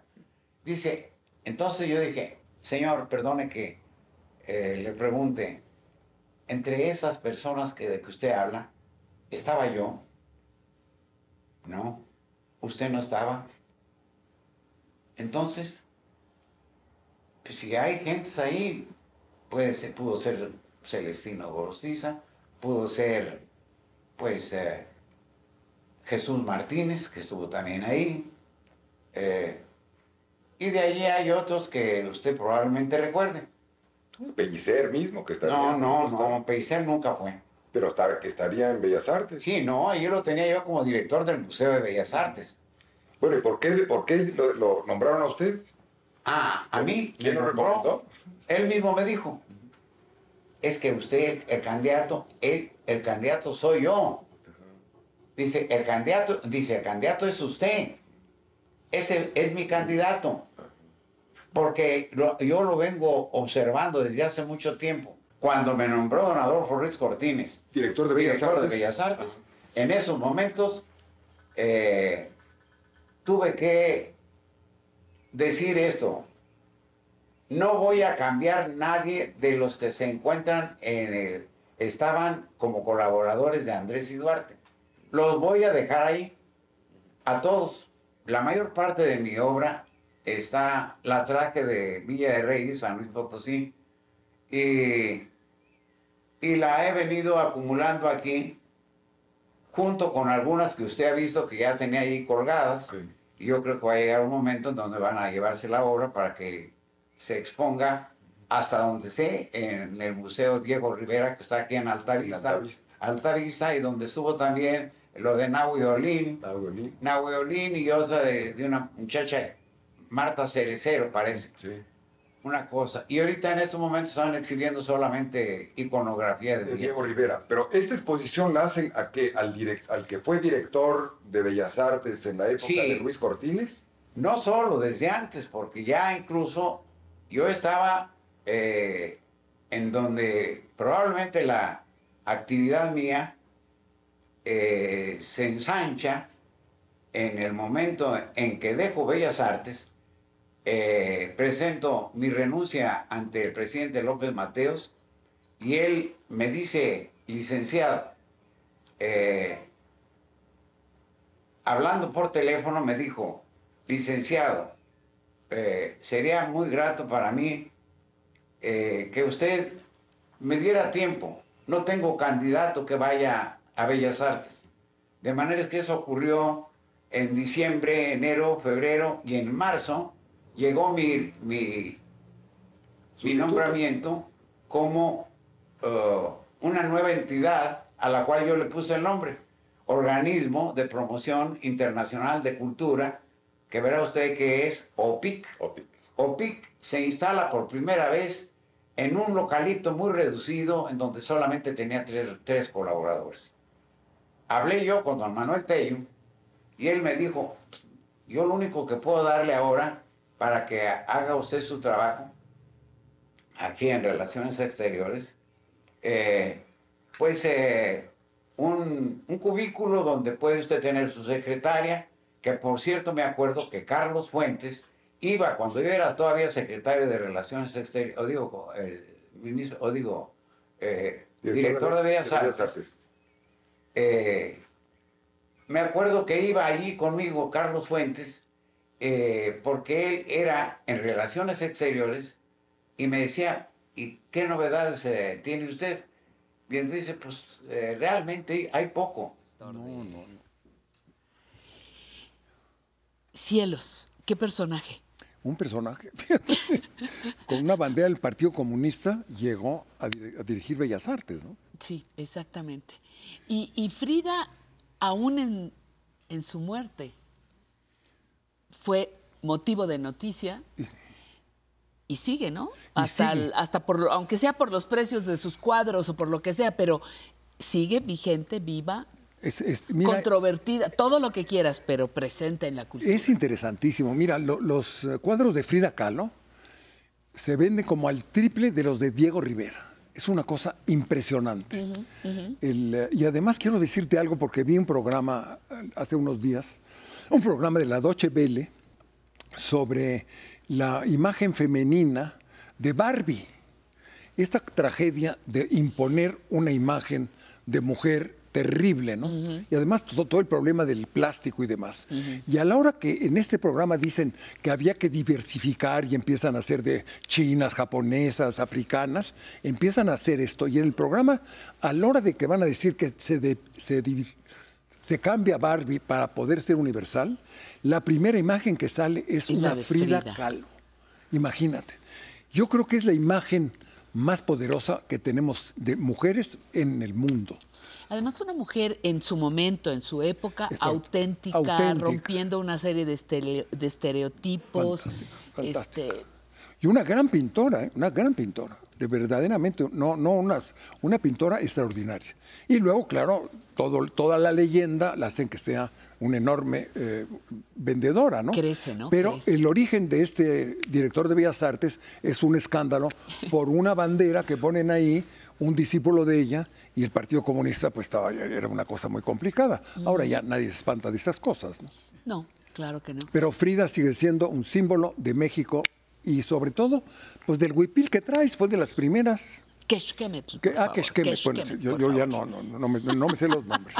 Pero, fue- Para- con detalle, por favor. pero ella, ella reivindica, ¿no? siendo hija, No, claro que sí, siendo hija claro de un húngaro, ¿eh? ella era- su mamá era Calderón, pero su papá húngaro. Y ella se vuelve una, un símbolo del el gran arte mexicano. No, pues qué, qué maravilla que traigas a, a colación a estos personajes. A estos personajes. Diversos. Muchísimas gracias. A ti. Mi queridísimo Emilio, siempre un placer cerrar contigo con broche de oro Gracias, el privilegio de estar contigo. nuestro espacio. Y a usted, como siempre, le agradezco su atención, su tiempo, su generosidad por compartirlo con nosotros. Un especial saludo para el público que nos ve en Perú. Qué, maravilla, un abrazo a nuestros amigos y amigas en Colombia, gracias por sus saludos y por supuesto a Puebla, a Oaxaca, a la delegación Gustavo, bueno, a la, alcaldía Gustavo Amadero, a Tizapán de Zaragoza, que será alcaldía también del Estado de México. Les recordamos que estamos en todas las redes. Mire, tenemos un blog que se llama aprenderenvejecer.tv. Estamos en todas todas las redes. Estamos en Facebook, en Instagram, en YouTube y nos da muchísimo gusto que ponga su opinión, nos salude, en fin, todos estos lenguajes que ya tienen las redes. El teléfono, apúntelo por ahí, 55 51 66 4000. Repito, 55 51 66 4000, siempre atendido por telefonistas seres humanos. Correo electrónico público arroba aprenderenvejecer.tv y la invitación cordial para que nos escuche eh, la siguiente semana, para que nos vea la siguiente semana, para que venga a bailar y sobre todo para que no se le olvide que de lunes a jueves tenemos también eh, otra, otra área de el mismo programa, Aprender a Envejecer. Tenemos múltiples facetas para estar cerca de usted. Lunes, martes, miércoles y jueves a las 11.30 de la mañana, no lo olvide. Y yo le dejo un aplauso a nombre de todo nuestro equipo musical y bailarín. Un aplauso para todos y cerramos con los hermanos Lores. Alegre petición. Vamos.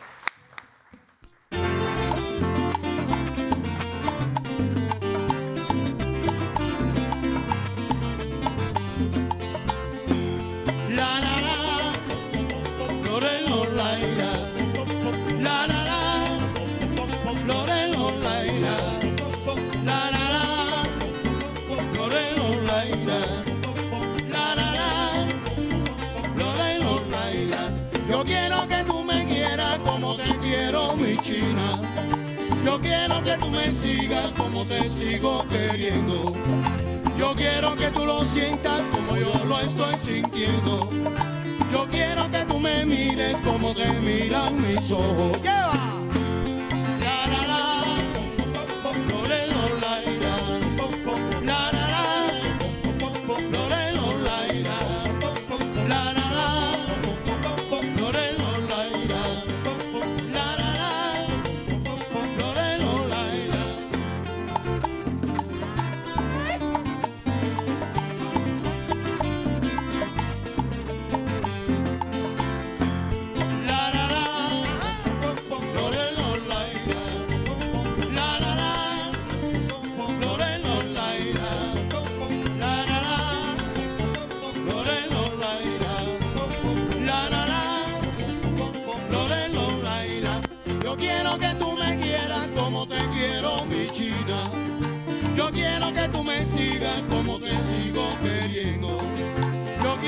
Tú lo pienses como yo lo estoy pensando.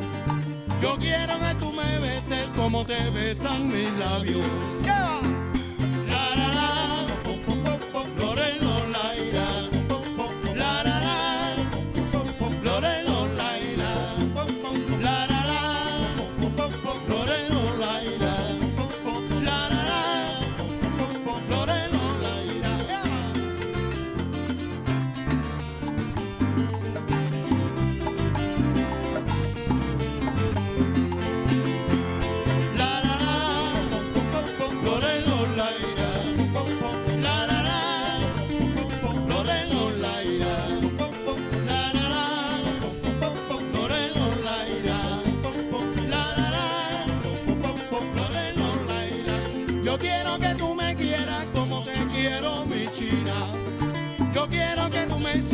Como te sigo queriendo. Yo quiero que tú me mires como te miran mis ojos.